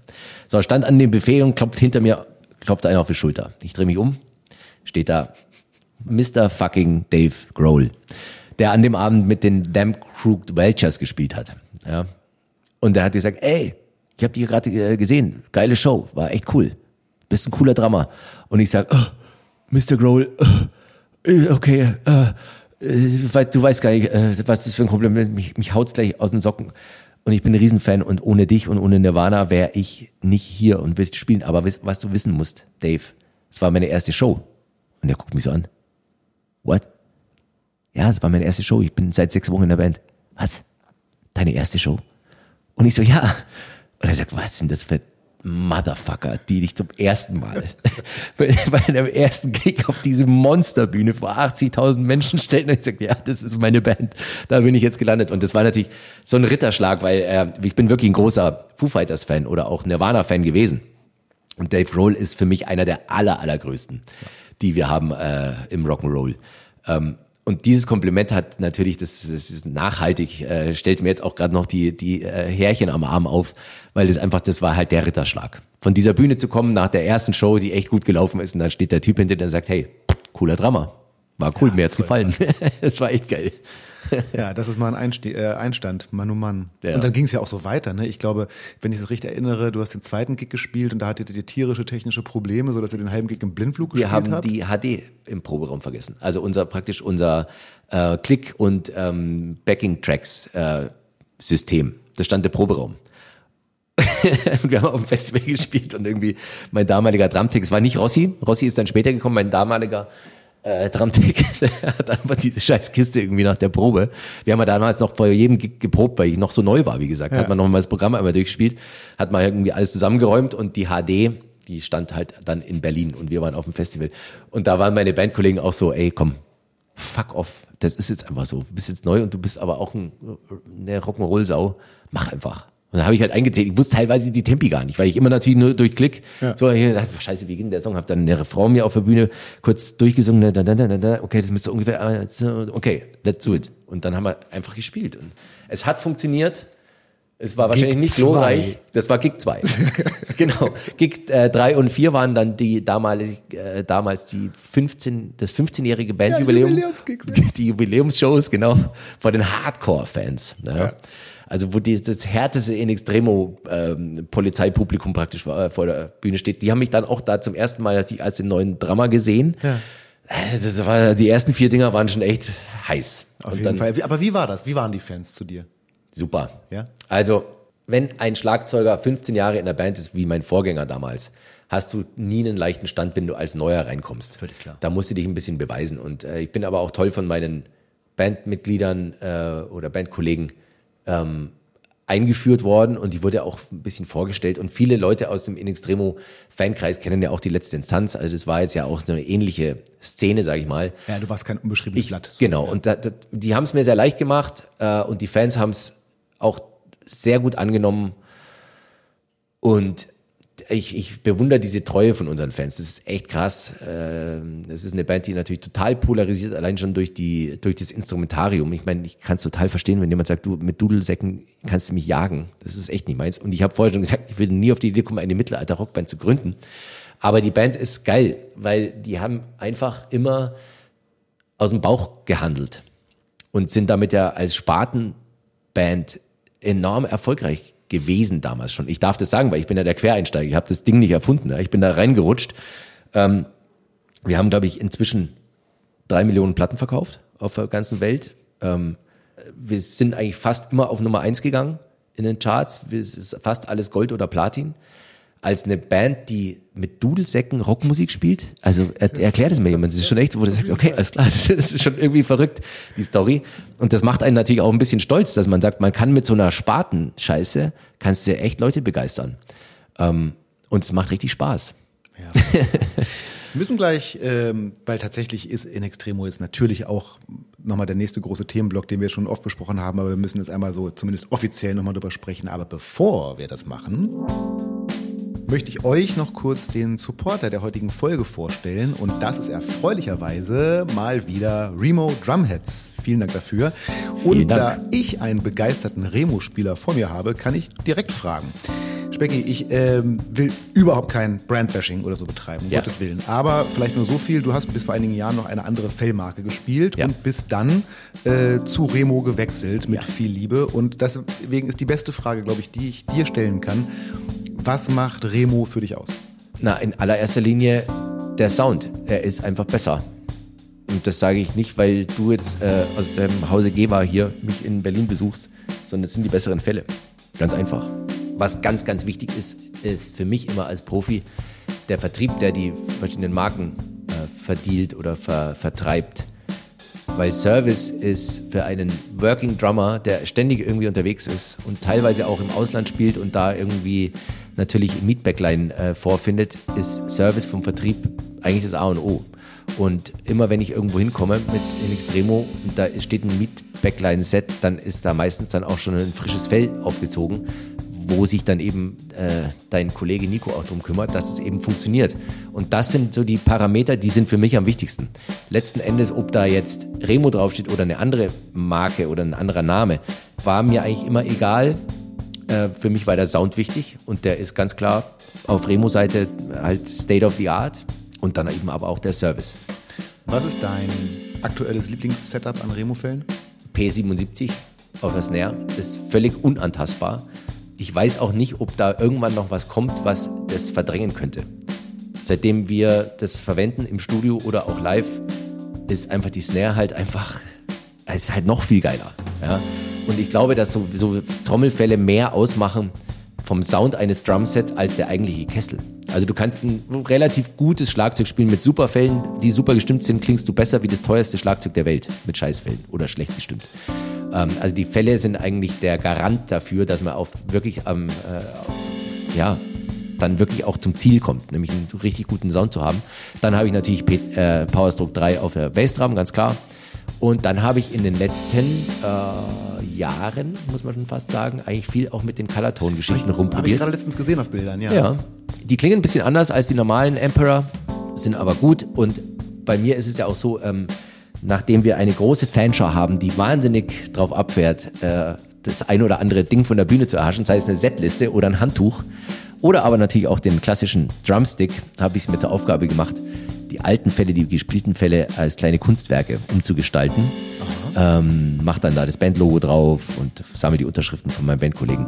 Und dann geht es weiter an die Menschen da draußen. Und deswegen macht es sich natürlich gut, wenn das Fell rot, gelb oder grün ist, weil das sieht besser aus als weiß oder clear.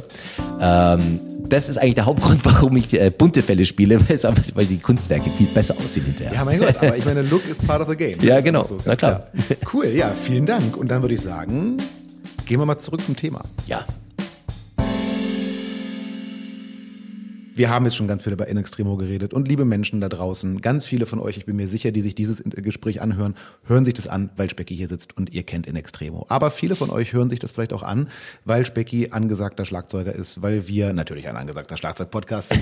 und vielleicht wisst ihr gar nicht genau, wer In Extremo eigentlich ist. Ich kann es mir kaum vorstellen. Aber hey, lasst uns kurz drüber sprechen. In Extremo wurde meines Wissens 1995 gegründet, hat also bald 30-jähriges Jubiläum, dauert ja. nicht mehr so lange. Äh, ich habe äh, in der Presse äh, Titel gelesen wie die Vorreiter des Mittelalter-Rocks oder ähm, ich habe irgendwo den Satz gelesen, über die Jahre habe sich die Band, habe die Band ein ganzes Genre definiert und ist zur erfolgreichsten Mittelalter-Band der Welt avanciert. Ist in Extremo die erfolgreichste Mittelalter-Band der Welt? Ja, ich glaube ja. Also ich kenne keine andere. Es gibt in Mexiko gibt's ähm, gibt's einen Künstler, der macht ähnliche Sachen. Megan del Os oder irgendwie sowas heißt er. Mit dem haben wir aber dann auch schon einen Song zusammen gemacht äh, damals äh, auf dem Album Sängerkrieg. Ähm, der scheint wohl auch im mittelamerikanischen Raum sehr erfolgreich zu sein. Aber wenn es wirklich um dieses Genre Mittelalter Rock geht oder Medieval Rock, wie man auch sagt, ähm, da glaube ich, sind wir schon die Speerspitze. Krass. Ähm, ich habe mich immer gefragt, wo, also in welcher Szene, in welchen Szenen findet man euer Publikum? Sind das, mhm. sind das, sind das Mettler? Sind das, ich habe immer den Eindruck, dass auch diese, diese äh, schwarze Szene, diese große ja, Szene da ja. sehr affin ist. Ist es eine ganz eigene Szene? Was sind das für Leute, die zu euch, die, was, was sind eure Fans für Leute? Also ich würde sagen, vom Metaller bis zum Biker über den Gothic-Rocker, Studenten und inzwischen muss man echt sagen, drei Generationen. Also wir haben den Typen, der ist so alt wie ich, Mitte 40, der bringt seinen Papi mit, der ist Mitte 60 oder Ende 60 und der 45-jährige Typ hat aber auch schon einen Sohn, der ist zwölf und der sitzt bei dem Papi auf den Schultern. Die habt ihr auch, ja? Also ja, ich meine, gut, der zwölfjährige auf den Schultern, habt ihr aber auch die, äh, die, äh, die 20-Jährigen, die selber kommen? Nee, nicht, nicht, nicht so viele. 20-Jährige, ich glaube, an, an der Altersschicht gehen wir ein bisschen vorbei im mhm. Moment. Ähm, was natürlich auch daran liegt, dass äh, meine Bandkollegen ja stramm auf die 60 zugehen. Ah. Da sind eben viele 20-Jährige dann eben auch bei Künstlern, die eher 20 sind oder 30. Dafür sind wir ein bisschen zu alt. Aber wir haben ein wahnsinnig buntes Publikum und äh, das treueste Publikum der Welt. Also wenn du sagst, du bist ein Extremo-Fan, dann bist du das und dann bleibst du es, glaube ich, auch. Ja. Äh, und da ziehe ich echt meinen Hut davor. Diese Treue und ey, was die Leute auch Kilometer abreißen. Die fahren, die fahren uns hinterher, wo ich mir denke, äh, du warst doch gestern erst in Hamburg, jetzt spielen wir heute in München, du bist schon vor, vor, vor der Band da. Wie hast du das gemacht? Das ist wahrscheinlich das Coole bei so, in, ich, ich sage mal in Anführungszeichen, nischigen Bands. Ja. Ähm, dass tatsächlich, wie du sagst, wenn dann jemand Fan ist, dann aber auch mit Haut und Haar Total. und dann äh, geht's richtig ab und dann wird auch so ein schicker Pulli, wie du ihn anhast, beispielsweise gekauft. Liebe Leute, äh, äh, Specki trägt einen total gemütlich aussehenden äh, winterlichen Pullover mit einem dicken In Extremo Logo drauf. Ich hab, könnte mir vorstellen, dass ihr das auch käuflich erwerben könnt. Nur so als Tipp. Ja, als kleiner Tipp. Äh, es ist fast ausverkauft. Das ist unsere neue Weihnachtspulli-Edition. Die ist fast ausverkauft? Die, da gibt's nur noch, also X, XXL, XL und L sind bereits ausverkauft. Nur ein paar in S und ein paar in M. Leute, ich möchte euch keine zu großen Hoffnungen machen, denn äh, das weiß Specki jetzt nicht, aber ihr wisst es schon, denn ihr hört das jetzt ja, wenn ihr richtig schnell seid, noch am letzten Tag des Jahres. Wenn ihr nicht so schnell wart, hört ihr das erst im Januar 24. Und ich habe die böse Befürchtung, es könnte ausverkauft sein. Aber er ist schick. Dann müsst ihr bis nächstes Jahr warten. Ja, da gibt's genau. die es gibt frische Auflage. Und es gibt auch andere Pullis, die ja sonst zwischen. Na klar. Sag mal, ähm, wir haben ja über diese ganzen geschichtlichen Sachen, also über die zurückliegenden Sachen mit In Extremo haben wir gesprochen. Lass uns mal, wenn wir schon über In Extremo sprechen, mal über die, die Zukunft reden. Ja. Ihr seid ja gerade im Studio, ne? Sehe ich ja. das richtig? Und ihr nehmt, also die, ihr habt ja schon jetzt im Sommer immer eine Single gedroppt ja. mit Weg die Toten und ähm, arbeitet gerade am Album und wenn ich es richtig verfolgt habe, wäre der Plan gewesen, es wäre schon fertig gewesen, denn ihr wolltet auch eigentlich eine Wintertour machen, die ihr leider verschieben musstet. Du bist mega gut vorbereitet, Siehste? muss ich echt sagen. Nicht schlecht. Ähm, aber also das kann passieren, das ist einfach so, das verstehe ich und ich will jetzt auch gar nicht darüber reden, warum ihr jetzt mit diesem Album noch nicht fertig seid. aber mich interessiert... Äh, ich kann es dir erklären, darf ich es dir kurz erklären? Unbedingt. Ich würde es nämlich gerne erklären, ja, gerne. weil das ist eigentlich noch gar nicht groß erklärt worden oder äh, besprochen worden. Wir haben ganz einfach gesagt, wir könnten jetzt im Oktober diesen Jahres das Album rausbringen. Das würde aber bedeuten, dass wir den ganzen Sommer zwischen den Festivals an den Wochenenden unter der Woche ins Studio müssen. Und da haben wir einfach gesagt, das machen wir nicht. Ja. Wir haben erstens mal keinen Zeitdruck und zweitens, Wir müssen uns auch ein bisschen erholen von den Strapazen der Festivalwochenenden. Ja, das macht das Album und es kommt nicht besser, ne? Es macht sich besser. Dann kommst du halt dann Montag total verbimmelt und verpeilt ins Studio und sagst, jetzt müssen wir drei Tage irgendwie Songs machen. Das wird nicht gut. Und dann haben wir gesagt, weißt du was? Schieb doch die Scheißplatte sonst wohin ins nächste Jahr und verschiebt die Tour.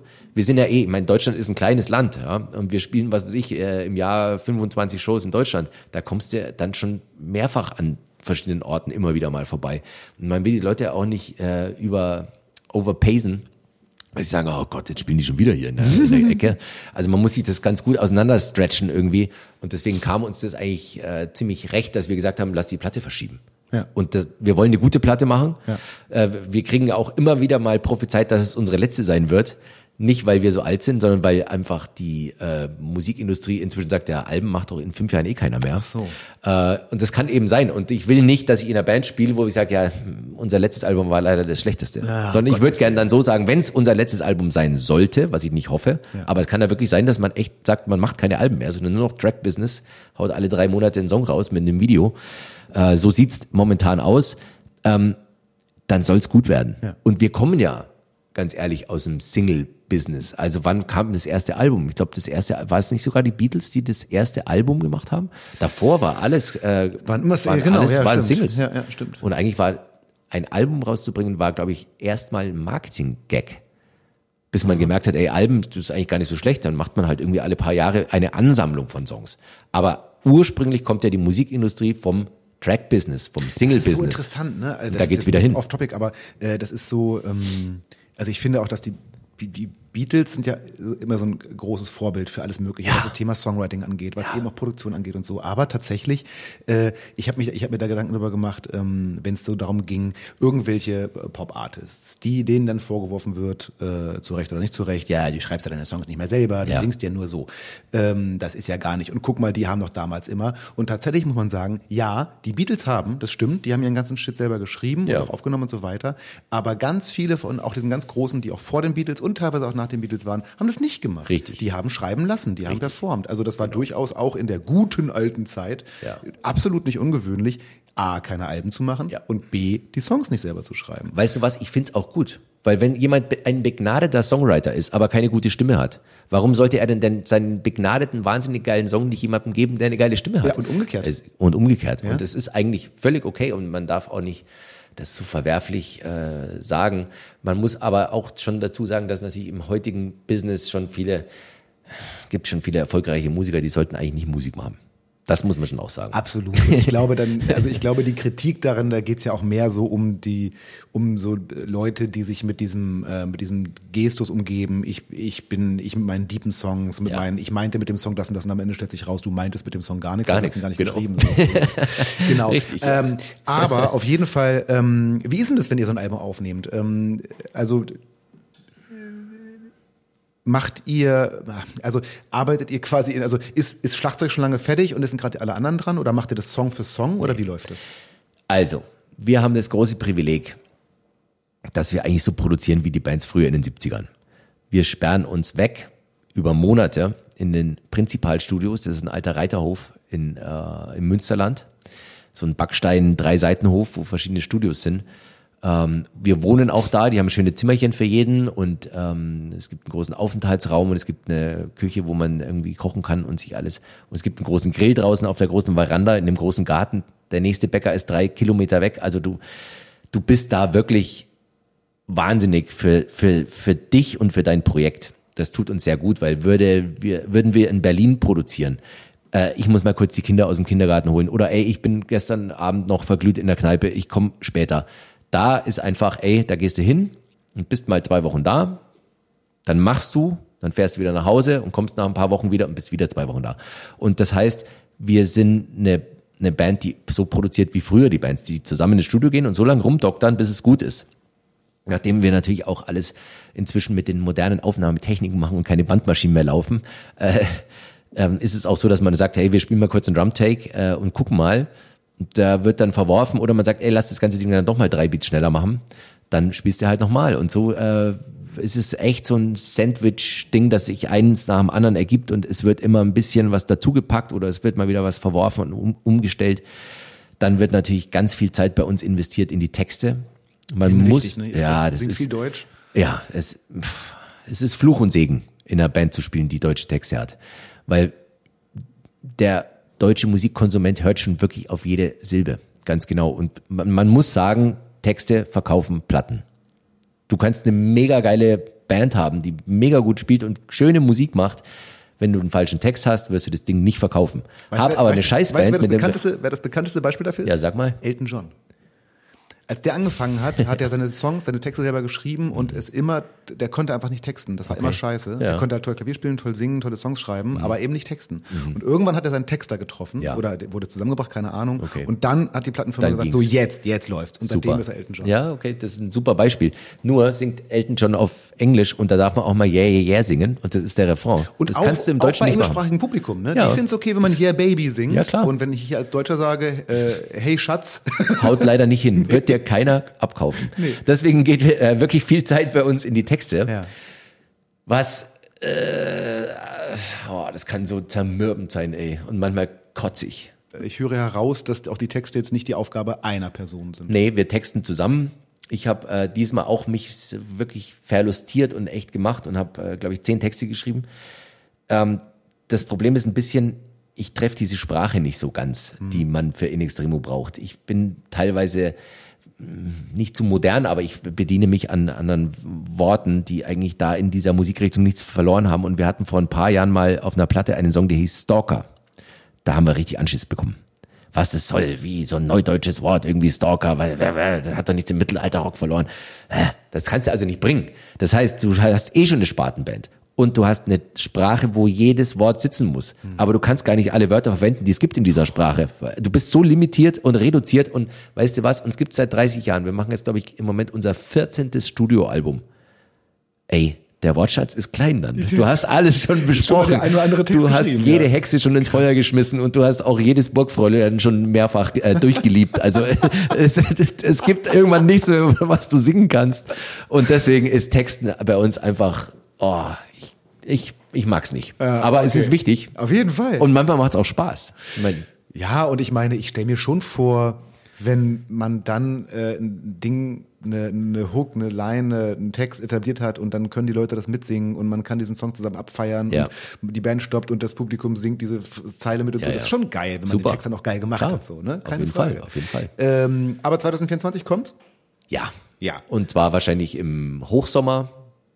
Wir haben schon einen Termin ausgeguckt, den darf ich noch nicht verraten, aber das ist ein sehr guter Termin, der passt gut zu uns und äh, ist so voll auf den Punkt, glaube ich. Und dann gibt's ja auch die Tour im Herbst und Winter nächsten Jahres. Genau, äh, äh, überhaupt ist passiert ein bisschen was. Also ihr habt ähm, die besagte Wintertour, die ihr quasi einfach in den Winter 24 verlegt habt, die wird passieren. Ihr habt diese Carpe Noctem Burgentour, auf der ihr tatsächlich durch Burgen und Schlösser tourt, Ja. also dort spielt.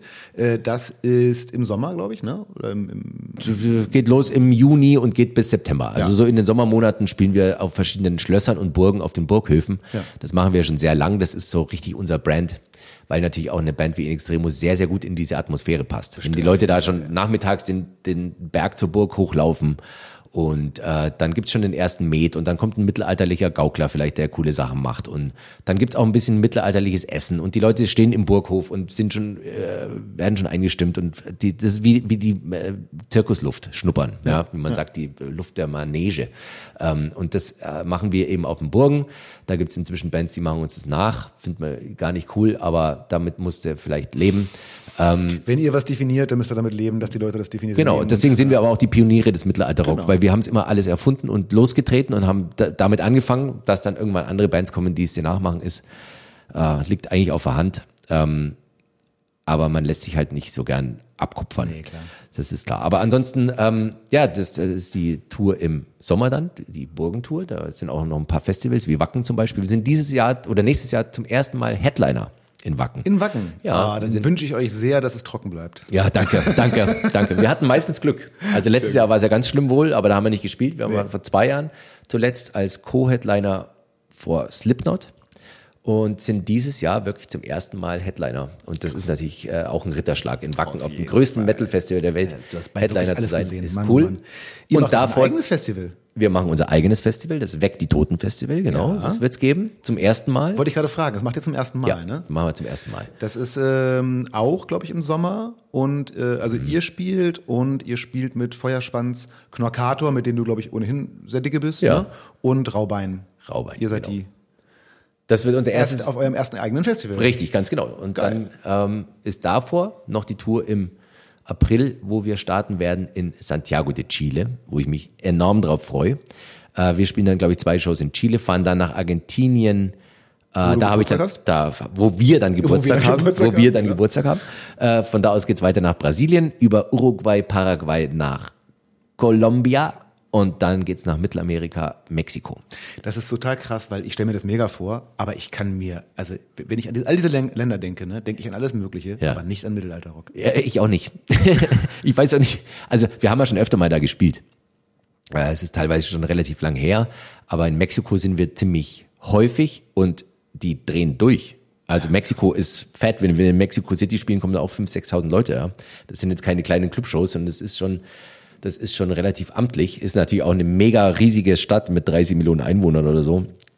Da findet man viele Geschmäcker. Ja, auf jeden Fall. Aber die mexikanischen Fans rasten komplett aus. Und die stehen auch schon äh, zwei Tage vorher an deinem Hotel und äh, warten auf Unterschriften. Also das sind richtige Fans und äh, sehr, sehr tolles Publikum. Macht total Spaß.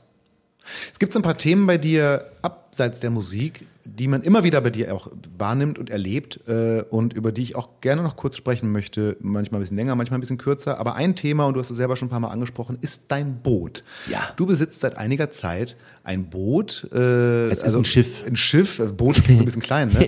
Liebe Leute, nein, das ist so richtig mit, äh, wie, wie nennt man sowas? Was ist das? Das ist ein Hochseetrawler, also Trawler. ein, ein, ein Kutter. Trawler ist das englische Wort für Kutter Ja. und es ist eigentlich vom Rumpf ist es eigentlich eine klassische Fischfängerform. Ähm, die der, also das Schiff war nie ein Fischfänger, sonst wurde es schon an, von Anfang an als Yacht ausgebaut. Jetzt muss man dazu sagen, man darf das Wort Yacht nicht zu laut sagen, weil Vor da allem denkt wenn man in jeder, ja, wenn man, wenn man sagt, ey, ich wohne auf einer Yacht, denkt jeder, ey, der, entweder der schwimmt im Geld oder er hat einen Dachschaden. Ähm, was man dazu sagen muss, Yacht ist ein holländisches Wort und das heißt ganz einfach Jagdboot. Das heißt, Yacht hat nichts damit mit Luxus und mit Millionärsgehabe zu tun, sondern ein, eine Yacht ist ein Jagdboot. Und deswegen ist alles Yacht, wo ein Bett ist. Also auch wenn du ein kleines Segelboot hast, wo ein Bett drin ist, wo du schlafen kannst, ist das eine Yacht.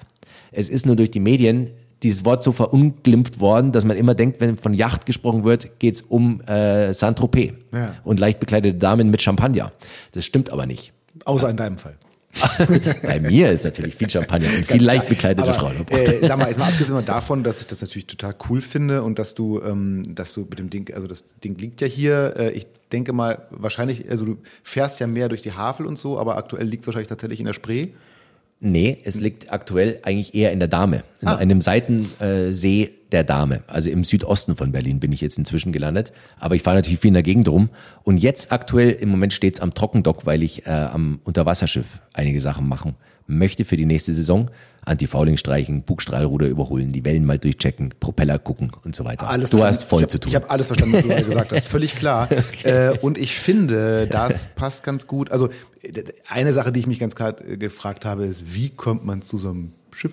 Ja, äh, ich komme aus einer, wir haben ja schon über meine Eltern geredet. Mein Papi ist äh, nebenbei auch Skipper gewesen.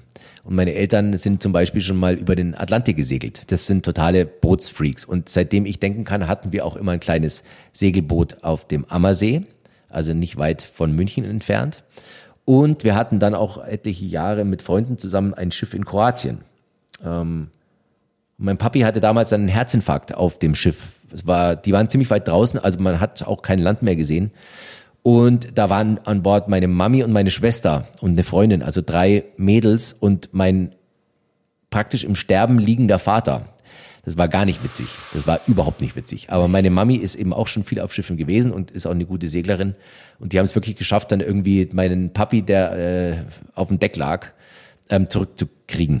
Ähm, und der hat es überlebt und da hat man die Entscheidung aber dann gefällt, dass äh, das Schiff in Kroatien jetzt nicht mehr sein muss. Man braucht sowas keine zweites Mal erleben. Also ich komme aus einer totalen Segler- und Wassersportfamilie, was, was man eigentlich nicht denkt, wenn man sagt, man kommt aus äh, der Nähe von München. Nee. Da liegt Skifahren und Snowboarden viel, viel näher. Aber auch in Bayern gibt es Menschen, die mögen Wasser lieber als Berge. und in Berlin kann man ganz gut segeln, aber nicht so gut wie Motorboot fahren. Anhand der vielen Brücken. Du ja. musstest immer den Mast legen. Das ist ganz schöner Act hier zu segeln. Und außerdem es hat natürlich eine, eine, eine Motorjacht, jetzt sage ich schon wieder dieses böse Wort, ja, es ist eine Motorjacht, es ist ein Kutter, weil Bett drauf ist, also mehrere Betten, einige von dem äh, von von dem von der Remo Clique waren da auch schon da. Wir haben schon wild gefeiert. Bei mir auch Nikos Geburtstag haben wir, glaube ich, vor zwei Jahren äh, auf meinem Schiff gefeiert. Feucht, fröhlich und gut gelaunt. Das war sehr schön. Äh, die Remo Clique in Berlin ist eh geil. Wir haben nächste Woche einen, einen wilden Ansitz. Ja, es gibt Weihnachtsfeier. Es gibt Weihnachtsfeier ja. vom Team Remo Berlin. Ähm, so, wo war ich stehen geblieben? Äh, genau, dass wir, dass ich eben die ganze Zeit auf dem Schiff bin und man kann da sehr gut drauf wohnen. Das heißt, ich bin eigentlich von März bis Mitte November, Ende November auf dem Schiff. Krass. Ja, und das ist das Allerbeste. Ich komme nur in die Stadt, wenn entweder ein cooles Konzert ist oder wenn ich mich mit Leuten treffe oder was Tolles äh, zum Abendessen irgendwie verabredet habe. Ansonsten bin ich in der freien Wildbahn, wohne auf meinem Schiff. Das hat zwei große Kabinen mit äh, zwei großen Betten. Felix Lehrmann war auch äh, erst da mit seiner Frau. Die kommen dann auch zum Übernachten. Ich bin mit Felix ja auch gut befreundet und macht total Spaß ja, das, auf dem Schiff kann man richtig wohnen. Das ist wie eine kleine Wohnung. Du wirkst wie jemand, also du bist, du, du hast dieses Boot. Du bist natürlich erstmal der Schlagzeuger, der du bist. Du bist, und darüber sprechen wir noch, ein hervorragender Koch. Du bist, äh, das ist nicht so bekannt, du bist bekennender, oder warst, weiß ich nicht, bekennender Vespa-Fan. Ja. Also du bist selbst mit einer Vespa, du hast schon mal eine Asientour mit auf der Vespa ja. gemacht, so. Ja. Ähm, äh, ganz nebenbei, bist du auch so ein Schrauber? Also kannst du so eine Vespa, muss man doch eigentlich sein, wenn man Vespa fährt, oder? Ja, man muss es sein, aber ich kann es nicht. Ja, weißt du, was das größte Problem bei ah. mir ist? Geduld. Ich ah. habe keine Geduld. Und irgendwie eine alte Vespa, ich hatte jetzt eine Vespa aus dem Jahr 68, ähm, eine 150er Sprint, also ein richtiger Oldtimer. Ich habe sie jetzt verkauft in erster Linie deswegen, weil ich nur auf dem Schiff bin und das Ding viel rumstand. Und zweitens, ich muss sagen, ich habe inzwischen Schiss im Straßenverkehr. Das kann ich hier in Berlin. Ich bin mit dem Auto hierher gekommen zu dir, so ich kann es total nachvollziehen. ja. Und eine Vespa aus dem Jahr 68, die bremst auch wie eine Vespa aus dem Jahr 68. Hm. Wenn du praktisch mal kurz wirklich zum Stehen kommen musst, hast du eigentlich keine Chance. Und ähm, ich bin dem wahrscheinlich tot auch schon ein paar Mal in der Stadt hier von der Schippe gesprungen. Und ich habe jetzt einfach gesagt, weißt du was, ich will auch noch lang Schlagzeug spielen und ich brauche zwei gesunde Hände, zwei ge äh, gesunde Füße und mein Kopf soll auch nicht ramponiert werden. Ich verkaufe jetzt die Vespa. Was eine gute Entscheidung war, weil, wie gesagt, die stand viel rum, weil ich in den letzten Jahren einfach nur auf dem Schiff war. Und ein Schiff kostet leider ganz schön viel Geld. Hm. Da ist auch wieder das böse Wort Yacht. Wenn irgendwo was in einem Yachthandel angeboten wird und da steht Yacht drauf, dann kostet es einfach, einfach das Doppelte. Hm. Und du denkst, Alter, habt ihr einen Dachschaden? Ähm, jetzt möchte ich aber dieses hässliche Wort auch nicht mehr in den Mund nehmen. Und es darf auch nicht so rüberkommen, als wäre jemand, der auf einer Yacht wohnt. Nee, ja, wirklich nicht. Aber das kann man ja wirklich ganz einfach, liebe Leute, geht einmal kurz auf Speckys äh, äh, Insta-Account. Ja. Da findet man wirklich viel Material von seiner Yacht. Und ich benutze das Wort jetzt doch mal und zwar mit Absicht, um äh, ihm auch mal das auch mal wieder ein bisschen zu entschärfen und mal darzustellen, was es eigentlich wirklich ist. Ja. Guckt euch das an und es ist äh, überhaupt nicht das, was man sich unter einer Millionärsjacht vorstellt. Es Richtig. sieht total gemütlich aus und äh, mit, ist mit total viel Liebe äh, gemacht und hergerichtet und ja. auch nicht riesengroß. Man kann da, glaube ich, einfach nett drauf sein. Ja. Talking about äh, mit Liebe gemacht. Ich habe so das Gefühl, also bei all diesen Themen, ne, bei Schlagzeugspielen, Boot, Vespa, Kochen. Du scheinst jemand zu sein. Also in meiner Wahrnehmung bist du jemanden, ähm, der mit so Leidenschaften, in die man sich so rein nerdet. Was du ja auch tust. Ja. Ne? Also beim Schlagzeugspielen, beim Kochen, beim Vespa-Fahren, ja. mehr oder weniger, aber du weißt so, was es ist. Beim Boot, du hast gerade erzählt, äh, was du daran jetzt zu tun hast, im Trockendruck und ja. so weiter. Viel Arbeit. Gibt's auch Sachen, die du nur so am Rande machst? Oder bist du ein Typ, der sich, wenn er was macht, dann immer so rein? Tut? Leider, leider tue ich es mir immer richtig rein. Ich habe ja früh angefangen, damals mein Hobby zum Beruf zu machen und bin Schlagzeuger geworden. Dann hatte ich aber kein Hobby mehr. Ja. Dann habe ich angefangen zu kochen. Jetzt koche ich total leidenschaftlich gern und ähm, viele Leute sagen, das ist auch ganz gut. Und ganz, ganz böse Zungen behaupten, ich hätte Koch werden sollen und nicht Schlagzeuger. Oh, nee, das ist fies. Nee, nee, das nee. Also ich fies. finde, hättest Koch werden sollen und ganz, Schlagzeuger. Ganz, ja, jetzt ist es aber so, dass das Kochen auch schon irgendwie wieder halb zum Beruf wird, weil irgendwie das ganz gut läuft. Ja. Und ich, ähm, also ich muss damit mein Geld nicht verdienen, aber äh, irgendwie verdient man da schnell Geld damit. Und auch so äh, Sachen wie Endorsements, die beim Musikmachen sehr lang dauern, bis die Firma Remo sagt, ey Specki, du bist ja ein toller Trommler mit einer erfolgreichen Band, du, würdest du unsere Fälle spielen. Das geht in dieser ganzen Küchenszene. die sehr groß ist. Viel größer als das Musikbusiness, mhm. weil jeder braucht eine Küche und mhm. jeder braucht ein Messer mhm. und jeder braucht auch irgendwie ein Stück Butter in, im Kühlschrank, wenn er nicht vegan ist, äh, sage ich mal, ja.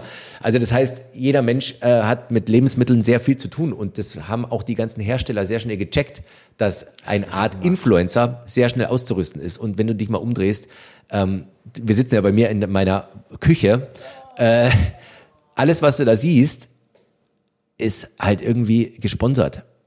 Und das ging so schnell und ich konnte mich gar nicht wehren. Das klingt bescheuert, aber. Liebe Leute, ich kann auch ganz gut kochen. Also pass mal auf. Nee, komm, äh, let's, mal, äh, let's talk äh, äh, dirty, wollte ich gerade sagen. Nein, Quatsch, äh, lass uns mal hier äh, Real Talk. Also, also wenn wir davon sprechen, dass du kochst. Und Leute, wer ihn nicht kennt, guckt auf den Instagram-Account. Also, das stimmt ja nicht. Ich koche. Ja. Du kannst ja so richtig zaubern. Du kannst ja, ich kann so, ich kann so ein bisschen vor mich hinbrutzeln und Sachen machen, die sicherlich auch mal hier und da ganz gut schmecken. Aber du kannst ja so tricky Shit. Du kannst richtig schneiden. Was klingt jetzt blöd, richtig schneiden, aber das stimmt nicht. Beim Kochen richtig schneiden können, ist muss man können. Ja. Äh, du kannst anrichten. Du weißt so Tricks. Du weißt so Sachen. Du weißt, wie man mit welchen Geräten umgeht. Also du wirkst wirklich wie so ein, äh, wie, wie ein gelernter Koch. Äh, Dankeschön. Ich hoffe, dass das, also das liebe gelernte Köche da draußen, das sage ich aus meiner Perspektive, der ich kein Koch bin, aber ich glaube, ich habe an der Stelle recht. Wie lernt man sowas, ohne Koch gelernt zu haben? Weil das bedarf ja auch wahnsinnig viel Übung und man muss so einen Kram wissen und so. Wie lernt Liebe man sowas? und Leidenschaft. Es ist wirklich, es ist, ich bin der Autodidakt beim Kochen. Ist hab, das wirklich so? Ich ja? habe nie einen Kochkurs gemacht, ich habe nie Koch gelernt, ich habe, ich, ich, ich fress wahnsinnig gern ja. und ich, äh, ich liebe einfach Lebensmittel und alles, was da drum passiert. Das ist wirklich für mich eine, das ist wie ein, wie ein Kurzurlaub, mir was Schönes zu kochen oder für Freunde zu kochen. Ähm, das holt mich auch in eine ganz andere Welt meiner Gedanken, muss ich sagen. Ich bin jemand, der viel nachdenkt über Beruf und Band und Schlagzeug und über alles, was da dranhängt, wie es weitergehen muss, wie, wie die Band erfolgreich bleibt und so weiter. Wenn ich koche, dann vergesse ich das alles und ähm, das tut mir sehr gut. Ähm, die allerbeste Kombination ist auf dem Schiff kochen. weil dann vergisst du nämlich wirklich alles, was da draußen passiert. Ja. Du bist in einer freien Wildbahn, du bist in der Natur, da kommt der Schwan vorbeigeschwommen. Ähm, ab und zu grüßt mal ein, ein, ein anderer Bootsfahrer und winkt mal rüber, aber ansonsten hast du total deine Ruhe. Und da zu kochen ist wirklich für mich ist, ist voll Urlaub. Und wie gesagt, ich habe nie irgendwas gelernt. Ich mache einfach gerne, ich probiere auch gern rum. Und was ich eingangs schon gesagt habe, ähm, man kommt auch schnell in diese Szene rein. Also viel schneller als beim Musikmachen. Das naja, aber dazu ist ja auch ein bisschen was nötig. Du hast ja auch, also du präsentierst ja auch viel von dem, ja. äh, was du kochst. Und das habe ich mir sogar extra aufgeschrieben, weil mir das immer wieder aufgefallen ist. Du äh, hängst ja jetzt nicht ein Handy neben dich und zeigst mal wieder was köchelst, sondern die Spots, die du, also was man so von dir bekommt an Content, ist ja, sieht, also, sieht mega entertaining aus, sieht gut aus, ist cool geschnitten, ist witzig. Danke. Äh, äh viel Arbeit. Ja, ja, ja, ja, genau. Ich habe ich hab mir, ich hab mir neulich dein, dein, ähm, dein, äh, ich habe Kässpatzen gemacht, aber kein keiner ist gekommen, Video ja. angeguckt, super lustig so, also wirklich total cool. Ähm, äh, das sieht ja auch mega professionell aus. Machst du das alles selbst oder hast du da? Nee, ich habe einen guten Kumpel und ich sag auch mal vielen Dank an die an dieser Stelle an Tommy, ja. äh, der der mir einfach wahnsinnig hilft. Der ist Kameramann gewesen, äh, arbeitet jetzt auch äh, in, in, in der Medienbranche äh, und kommt einfach, ich, ich, ich sag Tommy, pass auf, ich würde gerne ein Video machen, komm vorbei, bis zum Essen eingeladen äh, und dann nehmen wir das auf und essen dann das, was ich in dem in dem äh, Kochvideo eben auch präsentiere also oder die koche. Die Kässpatzen nicht, weil die hast du ja wieder abgebaut. die habe ich wieder abgebaut und weggepackt, genau. richtig genau. so ein Quatsch auch dieses Video, ey, aber lustig. Ähm, und dann sitzt man natürlich da und schneidet und da ist er mit seinen Fähigkeiten saugut und ähm, deswegen ist, sind die Filme auch entertaining. Ja, weil wenn ich also, schneiden würde, ich würde es einfach nicht können. Ja. Und dann wird es einfach auch nicht lustig ja. oder wird es auch nicht knackig. Ähm, also Tommy, tausend Dank an dieser ja, Stelle. Props an Tommy, auf jeden Fall. Also äh, sehr gut und das macht es natürlich auch für uns Konsumenten gleich noch viel angenehmer, sich das anzugucken. Ja. Ähm, jetzt sprichst du von deinen äh, oder von von, von Firmen, von Endorsements und so weiter und so fort. Und ich durfte mir gerade mich gerade einmal umdrehen. Für alle, die es gerade nicht verstanden haben, ich sitze mit dem Rücken zu Speckys äh, Küchenzeile und habe einmal umgeguckt und sehe, was da so steht und hängt. Ja. So, und jetzt machen wir mal, jetzt influenzen wir mal, weil ich koche gerne ja. und ich habe mein aktuelles Projekt ist, ich will mir gerade mal ein geiles Messer kaufen, was Super. ja auch eine Wissenschaft für sich ist. Ne? Total. So, ähm, so dieses, also du hast da mehr hängen, aber ich will so dieses eine Messer. Ja. Äh, was soll ich mir kaufen? Ein Kochmesser. Das ist eine spezielle Form, die heißt Ja. wirklich Kochmesser. Und dann, eh- aber, aber also weil Kochmesser ist ja eine europäische Form, äh, eher kein japanisches, sondern ein Kochmesser. Ich oder? würde mir ein, ein Kochmesser kaufen, am besten mit, äh, mit einer Damaststahlklinge Mhm. aus Damaststahl. 64 Lagen sind da meistens angesagt. Ist ein sehr harter Stahl, äh, ist aber auch de dementsprechend pflegeleicht und hat einfach eine krasse Schärfe. Äh, und wenn du eben auch sagst, du möchtest dir ein gutes Messer kaufen, dann vergiss bitte nicht dir auch das richtige Schleifgerät dazu zu kaufen, weil ein Messer wird einfach stumpf. Es liegt in der Natur eines Messers. Also du musst es pflegen, du musst es schärfen und schleifen, über das Abziehleder ziehen äh, und dann hast du viel Spaß an dem Messer. Und auch wenn du dich mal schneiden solltest, was ja für uns Schlagzeuger, wir brauchen gesunde Hände und keine Schnitte da drin, schneid dich lieber mit einem richtig scharfen Messer als mit einem stumpfen Messer, weil der Schnitt einfach viel schneller verheilen wird, wenn er sauber ist. Ja. Also am besten wäre es eigentlich nur mit einem Skalpell in der, in der, in der Küche rumzufummeln aufgrund der äh, krassen Schärfe. Aber kauf dir ein schönes Damaststahlmesser. Ich mag es, wenn es einen Holzgriff hat, weil es sich besser anfühlt als ein Metallgriff. Äh, Das ist mir auch zu glitschig und wenn man feuchte Hände hat, rutscht es auch äh, viel schneller. Das ist wie beim Trommelstock. Ja, Ich habe hab diese Metalldinger noch nie in der Hand gehabt, aber ich mag den Look nicht. ja den mag ich auch nicht. Den mag ich auch nicht. Und wie gesagt, vergleich's mit einem Trommelstock. Ein Trommelstock fühlt sich dann gut an, wenn er nicht so stark lackiert ist, ja, ähm, dann hast du einfach auch vom Handschweiß her natürlich einen ganz anderen Grip und äh, es ist einfach ein äh, lebendiges Material. Und ähm, ich finde auch die Kombination von Holz und Stahl ist was sehr Faszinierendes. Okay, du darfst Werbung machen. Was, was, was soll man sich kaufen? Kauf dir ein Adelmeier-Messer. Adelmeier. Adelmeier. Ein toller deutscher Messerhersteller aus Solingen. Aus Solingen. Ah, Aus Solingen. Solingen. Das berühmte Solingen. Ne, genau, die Messerstadt, die Klingenstadt ja, Deutschlands. Ähm, das ist eine super Firma. Das ist auch ein Familienbetrieb in der dritten Generation. Der Flo Butzer ist der Chef jetzt, ähm, der mich eben auch ausrüstet mit meinen Messern, mit denen ich mega zufrieden bin. Und dann kaufst du dir dazu noch einen Hall. Äh, Schleifer, das sind diese Walzenschleifer. Das macht total Spaß, ist eine meditative Arbeit, schon fast. Äh, da sitze ich dann hier und schleife meine Messer und das, du hast so eine Walze, die rollst du über den Tisch und das heißt, der Winkel bleibt deswegen immer gleich. Ja. Wenn du das machst wie die Japaner, die, die, die Klingen praktisch über so einen Stein zu sich herziehen, Ja. solltest du, solltest das Messer ja meistens mit 15 Grad Ja. äh, schleifen. Das kannst du aber nicht. Ja, weil du verwackelst, du bist mal bei 14, mal bei 16, mal bei 18 Grad und dann wird der Schliff von dem Messer einfach nicht gleichmäßig. Ja. Und bei dem Hall ist es eben cool, das Messer ist fest eingespannt, bleibt immer an der gleichen Position und du ziehst mit dieser Walze an der Klinge entlang. Das heißt, du kriegst 100 Prozent diese 15 Grad hin. Und das ist sehr schön meditativ und die Messer werden so saumäßig scharf. Ähm, du kannst dann praktisch so, wie man es aus den tollen Videos kennt, die äh, Weintraube auf den Tisch stellen und ziehst einfach nur durch diese stehende Scheibe, die, äh, äh, Traube, diese, diese, diese Klinge durch. Äh, ist wirklich, wirklich sehr schön. Becky, du hast mir gerade stundenlanges äh, Recherchieren im Internet erspart. Okay. Vielen Dank. Und ich werde natürlich auf dich hören. Und zu dem Thema ist meine le letzte Frage. Wann machst du endlich dein eigenes Restaurant auf nochmal? Oh, das glaube ich, mache ich nicht mehr. Nee? Nee, ich habe ja vorhin schon angedeutet, so ein Schiffsrestaurant, das Ja. finde ich cool. Wo Okay. man sagt, man hat nur sechs bis acht Plätze. Ja, äh, weil Kochen in der Gastro, in der Profi-Gastro ist echt schwer. Noch dazu, wenn du sagst, du hast verschiedene Gerichte und dann will er, der Tisch, der da draußen sitzt im Restaurant, will gleichzeitig essen und alle wollen was Verschiedenes. Ähm, und Kochen, finde ich, ist wirklich Passion und Leidenschaft und Liebe.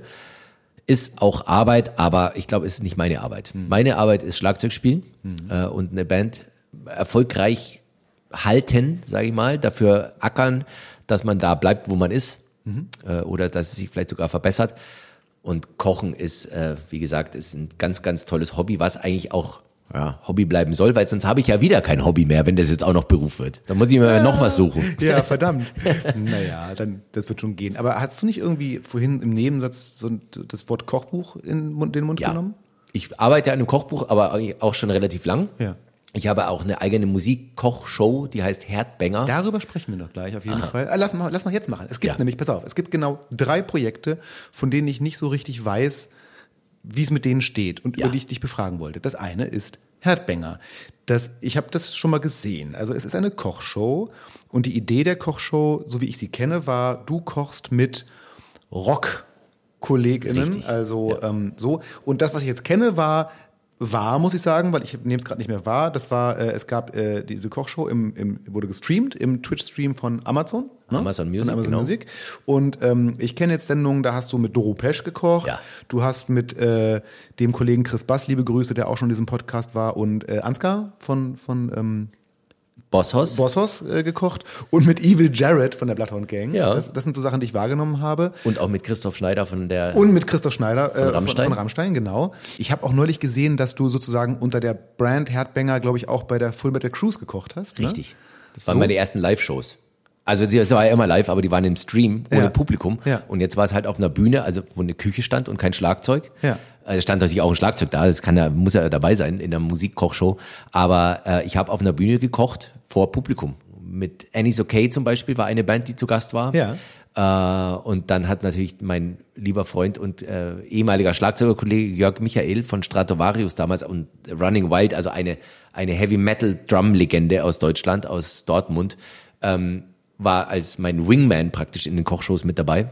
Total cool. Und da habe ich zum ersten Mal Herdbanger live aufgeführt. Das heißt, wenn ich es richtig verstehe, also den aktuellen Stream, also es war ja wirklich ein Stream, also es gibt es jetzt auch nicht als, als, irgendwie als Videos oder so, Nee. sondern es war ein Livestream und Ja. den gibt es aktuell nicht. Nee.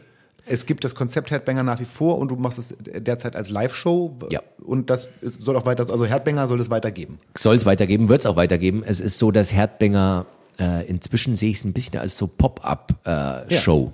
Die kann mal hier stattfinden, die kann mal da stattfinden, die kann mal live sein, die kann mal in einem Restaurant sein, wo ich einfach Tickets dann verkaufe für das Restaurant äh, und koche mit meinen Schlagzeugerkumpels, Musikerkumpels.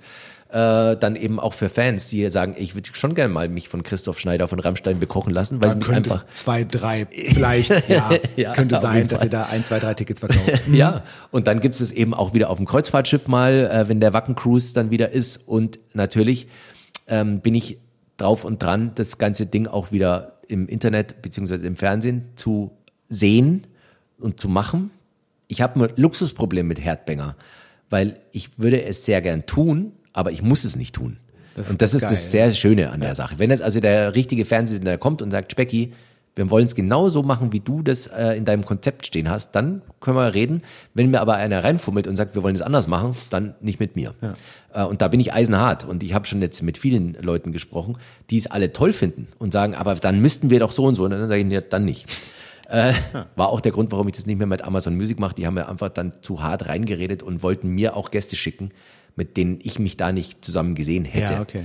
Äh, sondern die Gästeliste war immer meins. Ja, Wo ich gesagt habe, ich und ey, es ist ja nicht so, dass ich dann Agenturen anschreibe oder Plattenfirmen, könnt ihr mir mal die Leute, ja. Künstlerlein, sondern es sind, ich mache mein äh, Handy an und schaue, hey, klar, würde ich so anbieten mit Band XY. Hier, und die rufe ich dann an, das sind ja meine, meine Freunde.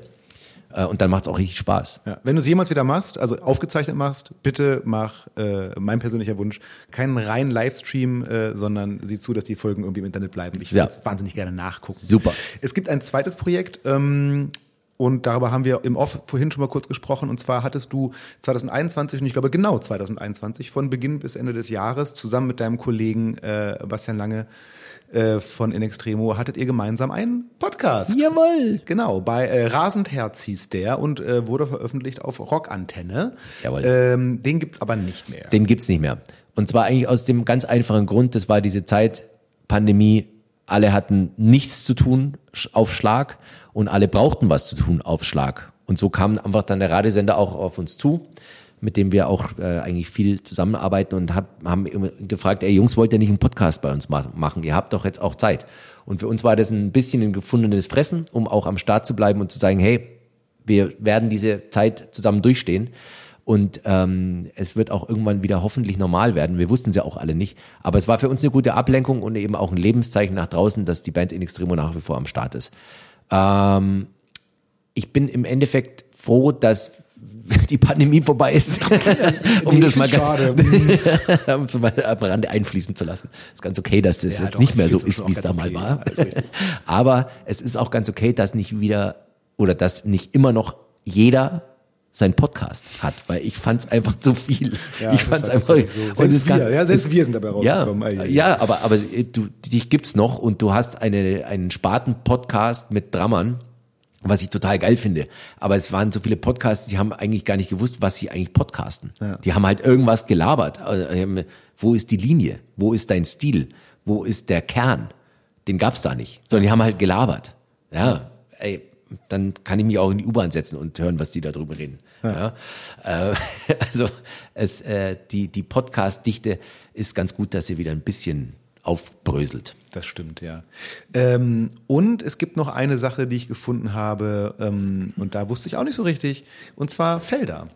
Ja. Eine etwa 2018 gegründete, ja, man kann sagen, Supergroup. Ja. So, es waren also du und eben auch Basti Lange ja. äh, von In Extremo zusammen mit dem, äh, ich weiß nicht, wie bekannt der Name in der Szene ist, aber äh, so, äh, Henning Verlage mhm. ist äh, Produzent von Unheilig und also ist mega Produzent in mega der Szene. erfolgreich. Genau. Äh, äh, mega gut auch. Ja. Und mega cooler Typ. Ja, und hat da äh, Keyboard, du hast auch schon länger mit dem zu tun gehabt, ne? Ja, also auch schon. der hat da auch schon unsere, die Platten von letzter Instanz produziert. So, also ich kenne ihn aus den Zeiten, als ich noch vor, was weiß ich, 15, 16, 17 Jahren äh, haben wir schon äh, CDs miteinander ja. produziert. Dann ähm, hat ähm, Adrian Kehlbacher Bass gespielt, der lustigerweise bei der letzten Instanz derzeit aushilft. Ja. Äh, und äh, Kai Niemann, äh, ein deutscher Sänger, der in den 2000ern mit Im Osten einen sehr erfolgreichen Song am Start hatte, ja. der hat da gesungen. Ja. So, äh, es gibt die Website von Felder noch, es gibt äh, eine Platte von Felder, aber es gibt gibt's Felder noch? Ich weiß es nicht äh, wir haben so sporadisch Kontakt. Ich weiß auch, dass Kai Niemann, der Sänger, erst wieder bei Henning im Studio war. Der ist ja auch in den Prinzipalstudios im Münsterland. Ähm, und die haben wieder ein bisschen was rumgedoktert. Äh, es war ein Lockruf von Universal Music. Äh, von dem leider, leider verstorbenen ah, ähm, A&A-Mann Andreas Dermann. Ja. Der hatte diese Idee zu dieser Supergroup. Und ich fand die Idee super. Ähm, weil ich auch ganz einfach den, den äh, Reiz da drin gesehen habe, mal wieder was anderes zu machen als in Extremo. Mhm. Leider hat es nicht ganz so gut funktioniert. Es war sehr kommerziell angelegt, es war teilweise fast schon schlageresk. Ähm, mir war es fast zu soft, ehrlich gesagt, aber es war mal wieder was anderes. Und leider, wie gesagt, hat es nicht so ganz funktioniert von den Zahlen, die letzten Endes dann äh, rumgekommen sind, äh, in Form von Plattenverkäufen. Und dann hat man das äh, nach ein, zwei Tourneen auch wieder sein lassen, was gar nicht schlimm ist. Es ist überhaupt kein Beinbruch. Ich fand es gut, dass ich zu der Zeit gesagt habe, ey cool, komm, ich mach mal wieder was anderes. Auch ein Luxusproblem, weil ich kann was neben In Extremo machen, ich muss es aber nicht. Mhm. Und das ist ähnlich wie mit Herdbänger. Ich habe daraus gezogen und auch gelernt, dass ich so schnell kein musikalisches Nebenprojekt mehr machen möchte, außer es ist wirklich was, wo ich mal sage, das ist meine Musik. Mhm. Weil wir haben über das Chaos geredet, wir haben über Letzte Instanz geredet und über In Extremo. Also praktisch die Bands, mit denen ich mein Geld verdient habe und verdiene. Äh, ich würde von keiner dieser drei Bands auf die Idee kommen, so eine Band zu gründen. Ja. Das ist total komisch, ja. weil ich bin jetzt seit, was weiß ich, äh, über 20 Jahren Profi und habe für die die Musik gemacht, die ich eigentlich machen wollen würde. Ja. Ja. Ja, das ist interessant, aber ich glaube, das ist gar nicht so no, unnormal. Unnormal. Ja, also es gibt sicherlich, also ich sag mal, so ein Typ wie Chris zum Beispiel, ne? Chris Bass. Ich glaube, dass der mit Heaven Shall Burn schon echt die Musik macht, die er machen will. Ja, auf jeden Fall. Aber man muss auch dazu sagen, dass er von Heaven Shall Burn alleine nicht lebt.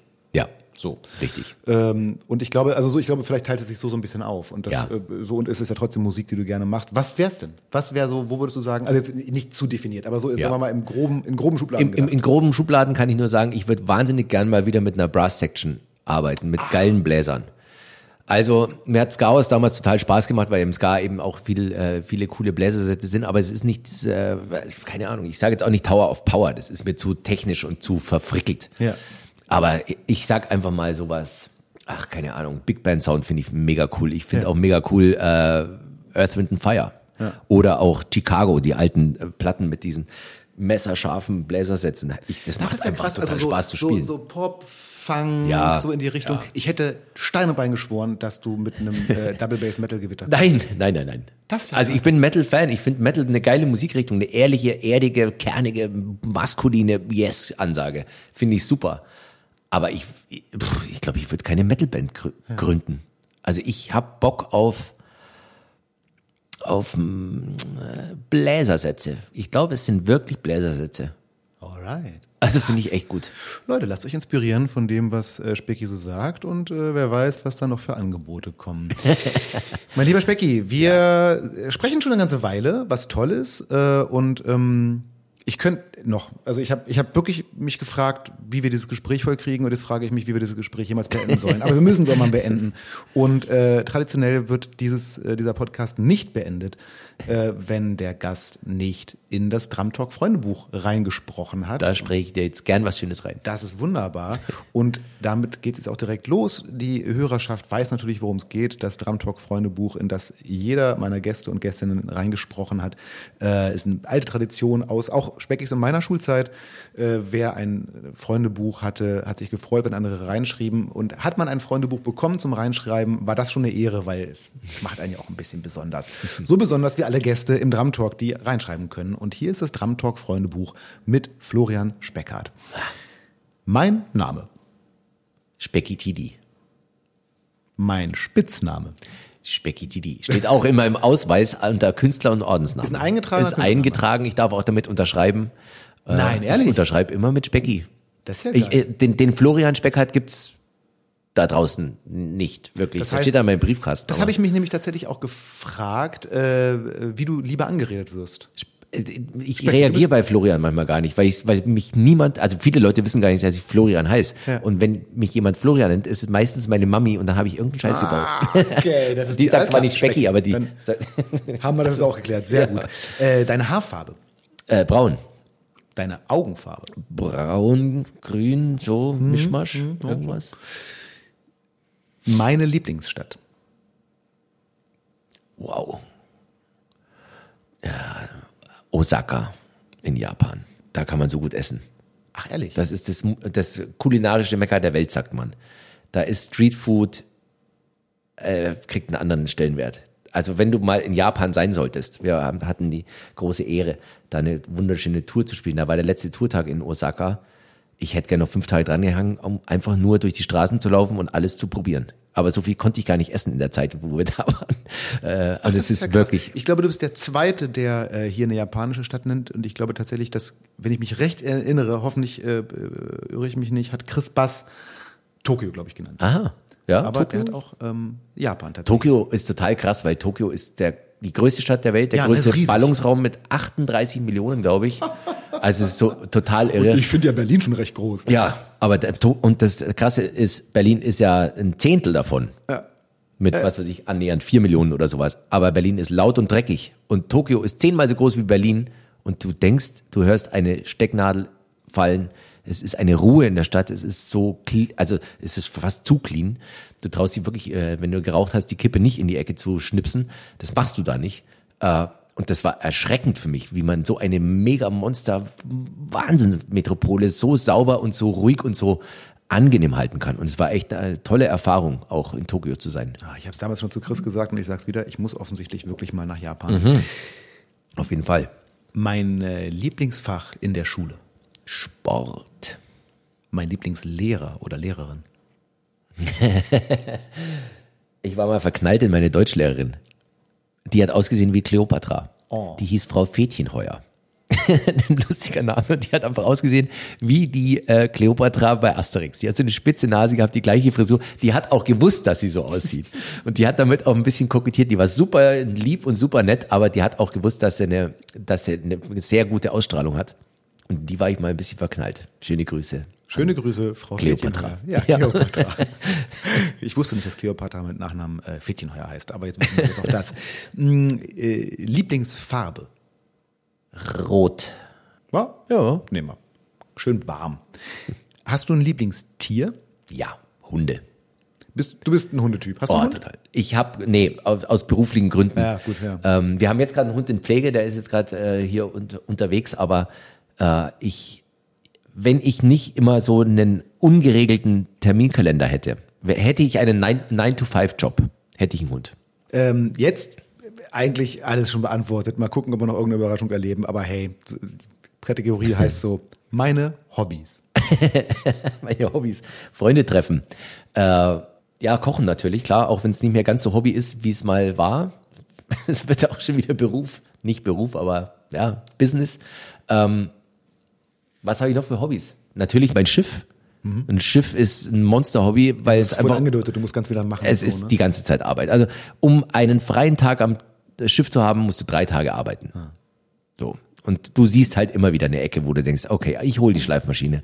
Ah, oh, hier läuft Wasser gerade rein. Alles klar, was mache ich hier? Dann hast du natürlich verschiedene Wassersysteme, Frischwasser, Grauwasser, was vom Spülen kommt oder vom Duschen. Und da gibt's Schwarzwasser, alles was Fäkalien sind.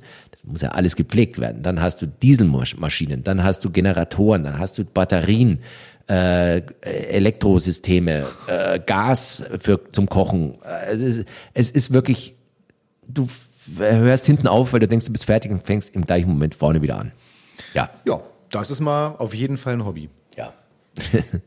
ich weiß nicht, ob das eine einfache oder eine schwere Frage ist. Aber sie steht im Freundebuch, was soll ich machen? Ja. Ich esse am liebsten. ich esse am liebsten asiatisch, italienisch, überhaupt europäisch, amerikanisch, afrikanisch, und australisch. Das grenzt es sehr. also ich bin, ich bin wirklich ein äh, fressender Weltenbummler. Ja. Ich äh, wähle meine Urlaubsziele meistens auch nach Restaurants aus. Tatsache. Ja, ich fahre nach New York, um zu fressen. Eigentlich geil. Sozusagen.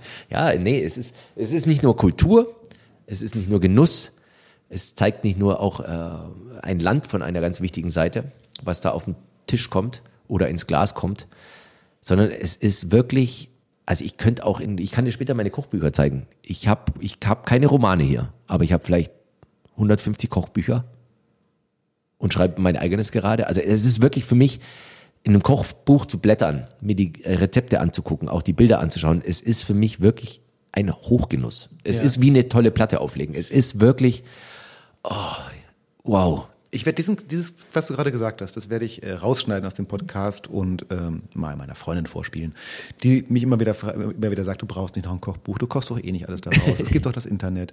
Aber es ich fühle total, was du meinst. Reine Inspiration. Mhm. Ich koche gar nichts aus Kochbüchern, mhm. aber ich habe 150 Stück, um mhm. mich inspirieren zu lassen. Und ich folge bei Instagram wahrscheinlich 500 Kochkanälen. Mhm.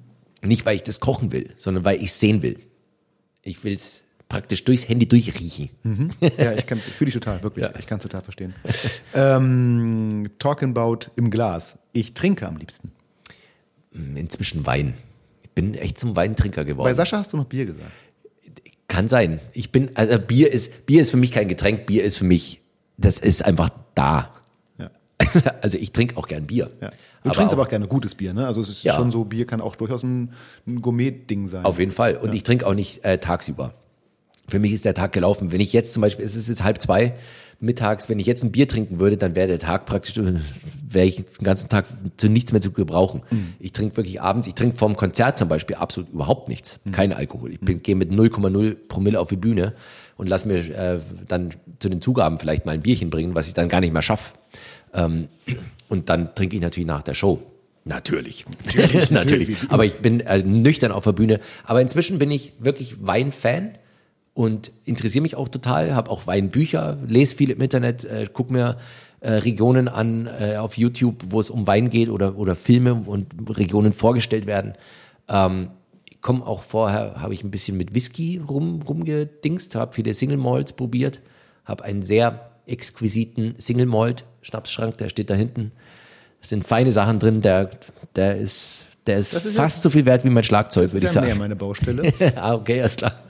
Ähm, ja, Getränke sind was ganz Tolles. Hm, Finde ich auch. Absolut. Also, was schreiben wir rein? Wein. Wein. Wein, schreiben wir rein. Dann kommen wir jetzt zur wahrscheinlich, also für die meisten die schlimmste Frage. Ja. Lieblingsmusikerin oder Band? Boah, das ist echt schwer. Also, mein Gott, Tool. Ja, was für eine Band, was für eine tolle Kunst. Was ist mit Frank Zappa? Was wäre ich ohne, ohne die Drama, die bei Frank Zappa gespielt haben. Ähm, allein Terry Boso in dieser Zeit, es war einfach, da hast du einfach Pipi in den Augen bekommen. Ähm, ja, aber Tool und Zappa wäre viel zu wenig, das auch zu nennen. Ich muss aber auch wirklich, und das ist eigentlich mir ein, ein, ein kleines Bedürfnis, mal den lieben Kollegen Lars Ulrich in Schutz nehmen. Der kriegt ja nur auf die Fresse die ganze Zeit, die arme Sau. Warum eigentlich? Ey, natürlich ist er nicht der beste Schlagzeuger. Musst du aber auch nicht sein. Kann nicht jeder der Beste sein. Aber was er gemacht hat, ist, sich mit Typen anzulegen aus dem Musikbusiness, die hätten den auch platt machen können. Aber er hat echt dagegen gekämpft. Und das, was wir jetzt haben, hätten wir auch schon viel früher haben können, dass kein Mensch mehr Platten kauft. Da hat Lars Ulrich einen großen Anteil, dass das Musikgeschäft oder die Plattenindustrie noch ein paar Jahre länger ihr Zeug verkaufen konnte. Und außerdem ist es auch so, ich finde es toll, dass er so ein, so ein Typ ist, der das irgendwie auch psychisch anscheinend schafft, immer auf die Fresse zu kriegen und trotzdem sich hinzusetzen ins Fußballstadion und das Ding auszuverkaufen und die Leute feiern ihn, weil, ey, es, Metallica ist eine, ist eine Band, wahrscheinlich nicht die allergrößte Kunstform der Welt. Naja, aber, nee, aber eine, ein, ein, ein beispielhaftes Ding von einer funktionierenden Family. Naja, und einer richtungsweisenden Band. Ja, völlig zweifelsohne. Ja, klar. ne? Also was sie damals Und das, angefangen muss, haben. das musste eben auch äh, schaffen, dich immer nur auslachen zu lassen, weil du dich wieder mal verspielt hast, aber trotzdem zu sagen, ey, ich setze mich da wieder hin und das ist mein fucking Lifestyle. Und eigentlich tut's weh. Ich denke, es tut ihm oft weh, aber es ist total unberechtigt, finde ich. So. Mhm. So. Also ich will Metallica auch zu meinen wichtigsten Bands und Lieblingsbands. Ich glaube, das ist eine Generationssache, weil das war, bei- also Metallica ist mittlerweile bei weitem nicht mehr eine meiner Lieblingsbands, aber ganz sicher ein, einer meiner größten Einflüsse. Ja. Also das Black Album Ja, klar. ist so Wahnsinn. dittem, ne? Ist halt bei uns auch alterstechnisch genau in die richtige Zeit geflossen. Total. Gar keine Frage. Ich glaube, du hast es schon fast gesagt, dein Lieblingsbuch. Aktuell ein französisches Kochbuch. Äh, ich weiß gar nicht, wie es heißt, ehrlich gesagt. Ähm, Schnecken essen leicht gemacht. so ungefähr, genau. Froschschenkel, Froschschenkel in äh, Schneckensud. Äh, keine Ahnung. Also ähm, ja, inspirieren lasse ich mich sehr gern durch äh, Kochbücher. Ansonsten gibt's natürlich auch noch die Stick Control. ist auch eins meiner Lieblingsbücher. Tatsächlich? Ja. Das habe ich, oder New Breed von Gary Chester Ja, war ja. auch mal ein geiles, geiles, geiles Buch für Drama. Äh, mit Romanen habe ich nicht viel zu tun. Ich lese nicht viel. Nee. Nee. Also wenn, dann geht's wieder um deine Leidenschaften und ja. Trommeln aber und ich finde, also ich finde, also ein, französisches Kochbuch hatte ich hier noch nie in der Sparte stehen. Das ist super, hervorragend. Ja. Ähm, hast du einen Lieblingssportler oder Liebl- Lieblingssportlerin? Wow. Ähm, also ich mag Sportler, die erstens mal eine Sportart machen, die, die nicht so wahnsinnig populär ist und die nicht erstens mal zu, äh, in erster Linie zum Geldverdienen da ist. Also wir reden nicht über Fußball. Richtig. Und deswegen, ich habe vorhin schon gesagt, ich war eigentlich mal großer Fußballfan. Ich habe mich total davon verabschiedet, weil darf ich, glaube ich, auch sagen, möchte ich auch sagen, das, was der DFB gebracht hat während dem Endspiel der Basketballer, nämlich genau dazu verkünden, dass Hansi Flick nicht mehr der Bundestrainer ist, ja. ist eine fiese Promo. Ja, ja, Geschichte Fall. Und gewesen. die Basketballer komplett aus dem Fokus Richtig. Und warum? Ich meine, was für ein geiler Sport Basketball, ja? Und dann ist es so, die, die deutsche Mannschaft hat im Halbfinale Amerika bezwungen. Das ist, das ist, das ist sensationell. Und dann sind die im Finale und gewinnen das Finale und der DFB muckt da rein und traut sich, äh, während wirklich andere Sportler, die wirklich Aufmerksamkeit verdient haben, genommen. Und auch brauchen. sich da selbst zu promoten und zu sagen, hey, und noch brauchen, na klar. Und dann zu sagen, ja, der Hansi Flick ist jetzt nicht mehr unser Trainer, die neue äh, Superschlagzeile. Ey, das ist richtig fies. Das macht man nicht. Ähm, und da, da würde ich also sagen, dass einer meiner Lieblingssportler ähm, wahrscheinlich ein Weltumsegler oder sowas, so ein Einhand-Weltumsegler, der sagt, ich setze mich in das Boot und ich knall mit einem Affenzahn über die sieben Weltmeere. Das sind Typen, die haben dermaßen was drauf und eine unfassbare Disziplin und machen eine schwierige Sache. Auf jeden das Fall. ist echt schwer, was die da tun. Ja, und das sind, das 90 sind meine, das sind meine Sporthelden. Okay, cool. Ähm, liebe Community, ihr könnt an dieser Stelle die, äh, frei den Namen einer solchen Person hier einsetzen. Ihr wisst, was gemeint ist. Hast du einen Lieblingsfilm oder eine Lieblingsserie? Ja. Chef's Table ist meine Lieblingsserie. Äh, das Netflix, ne? Netflix-Serie geht's um einfach äh, Ausnahmeköche, Ja. die meistens natürlich auch Sterne-Restaurants betreiben, ähm, aber ähm, da meistens eine, eine Serie oder eine, eine Sendung gewidmet bekommen, weil sie einfach was sehr outstanding machen.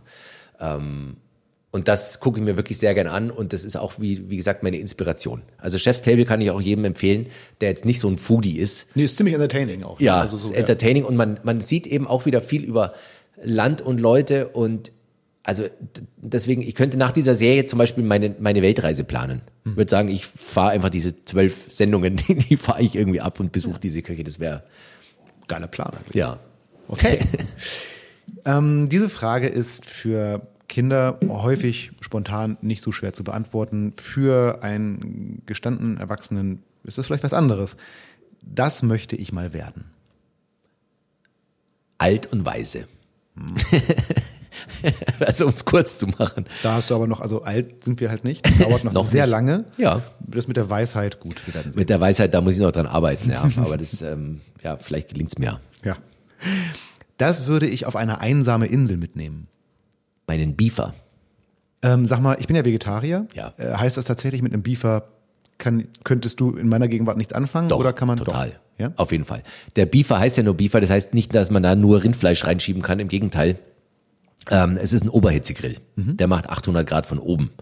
800 Grad ist natürlich ultra viel. Wenn man mal überlegt, der normale Backofen in einer normalen 250 so. Küche 250, 280 schaffen manche vielleicht, aber 800 ist echt immens.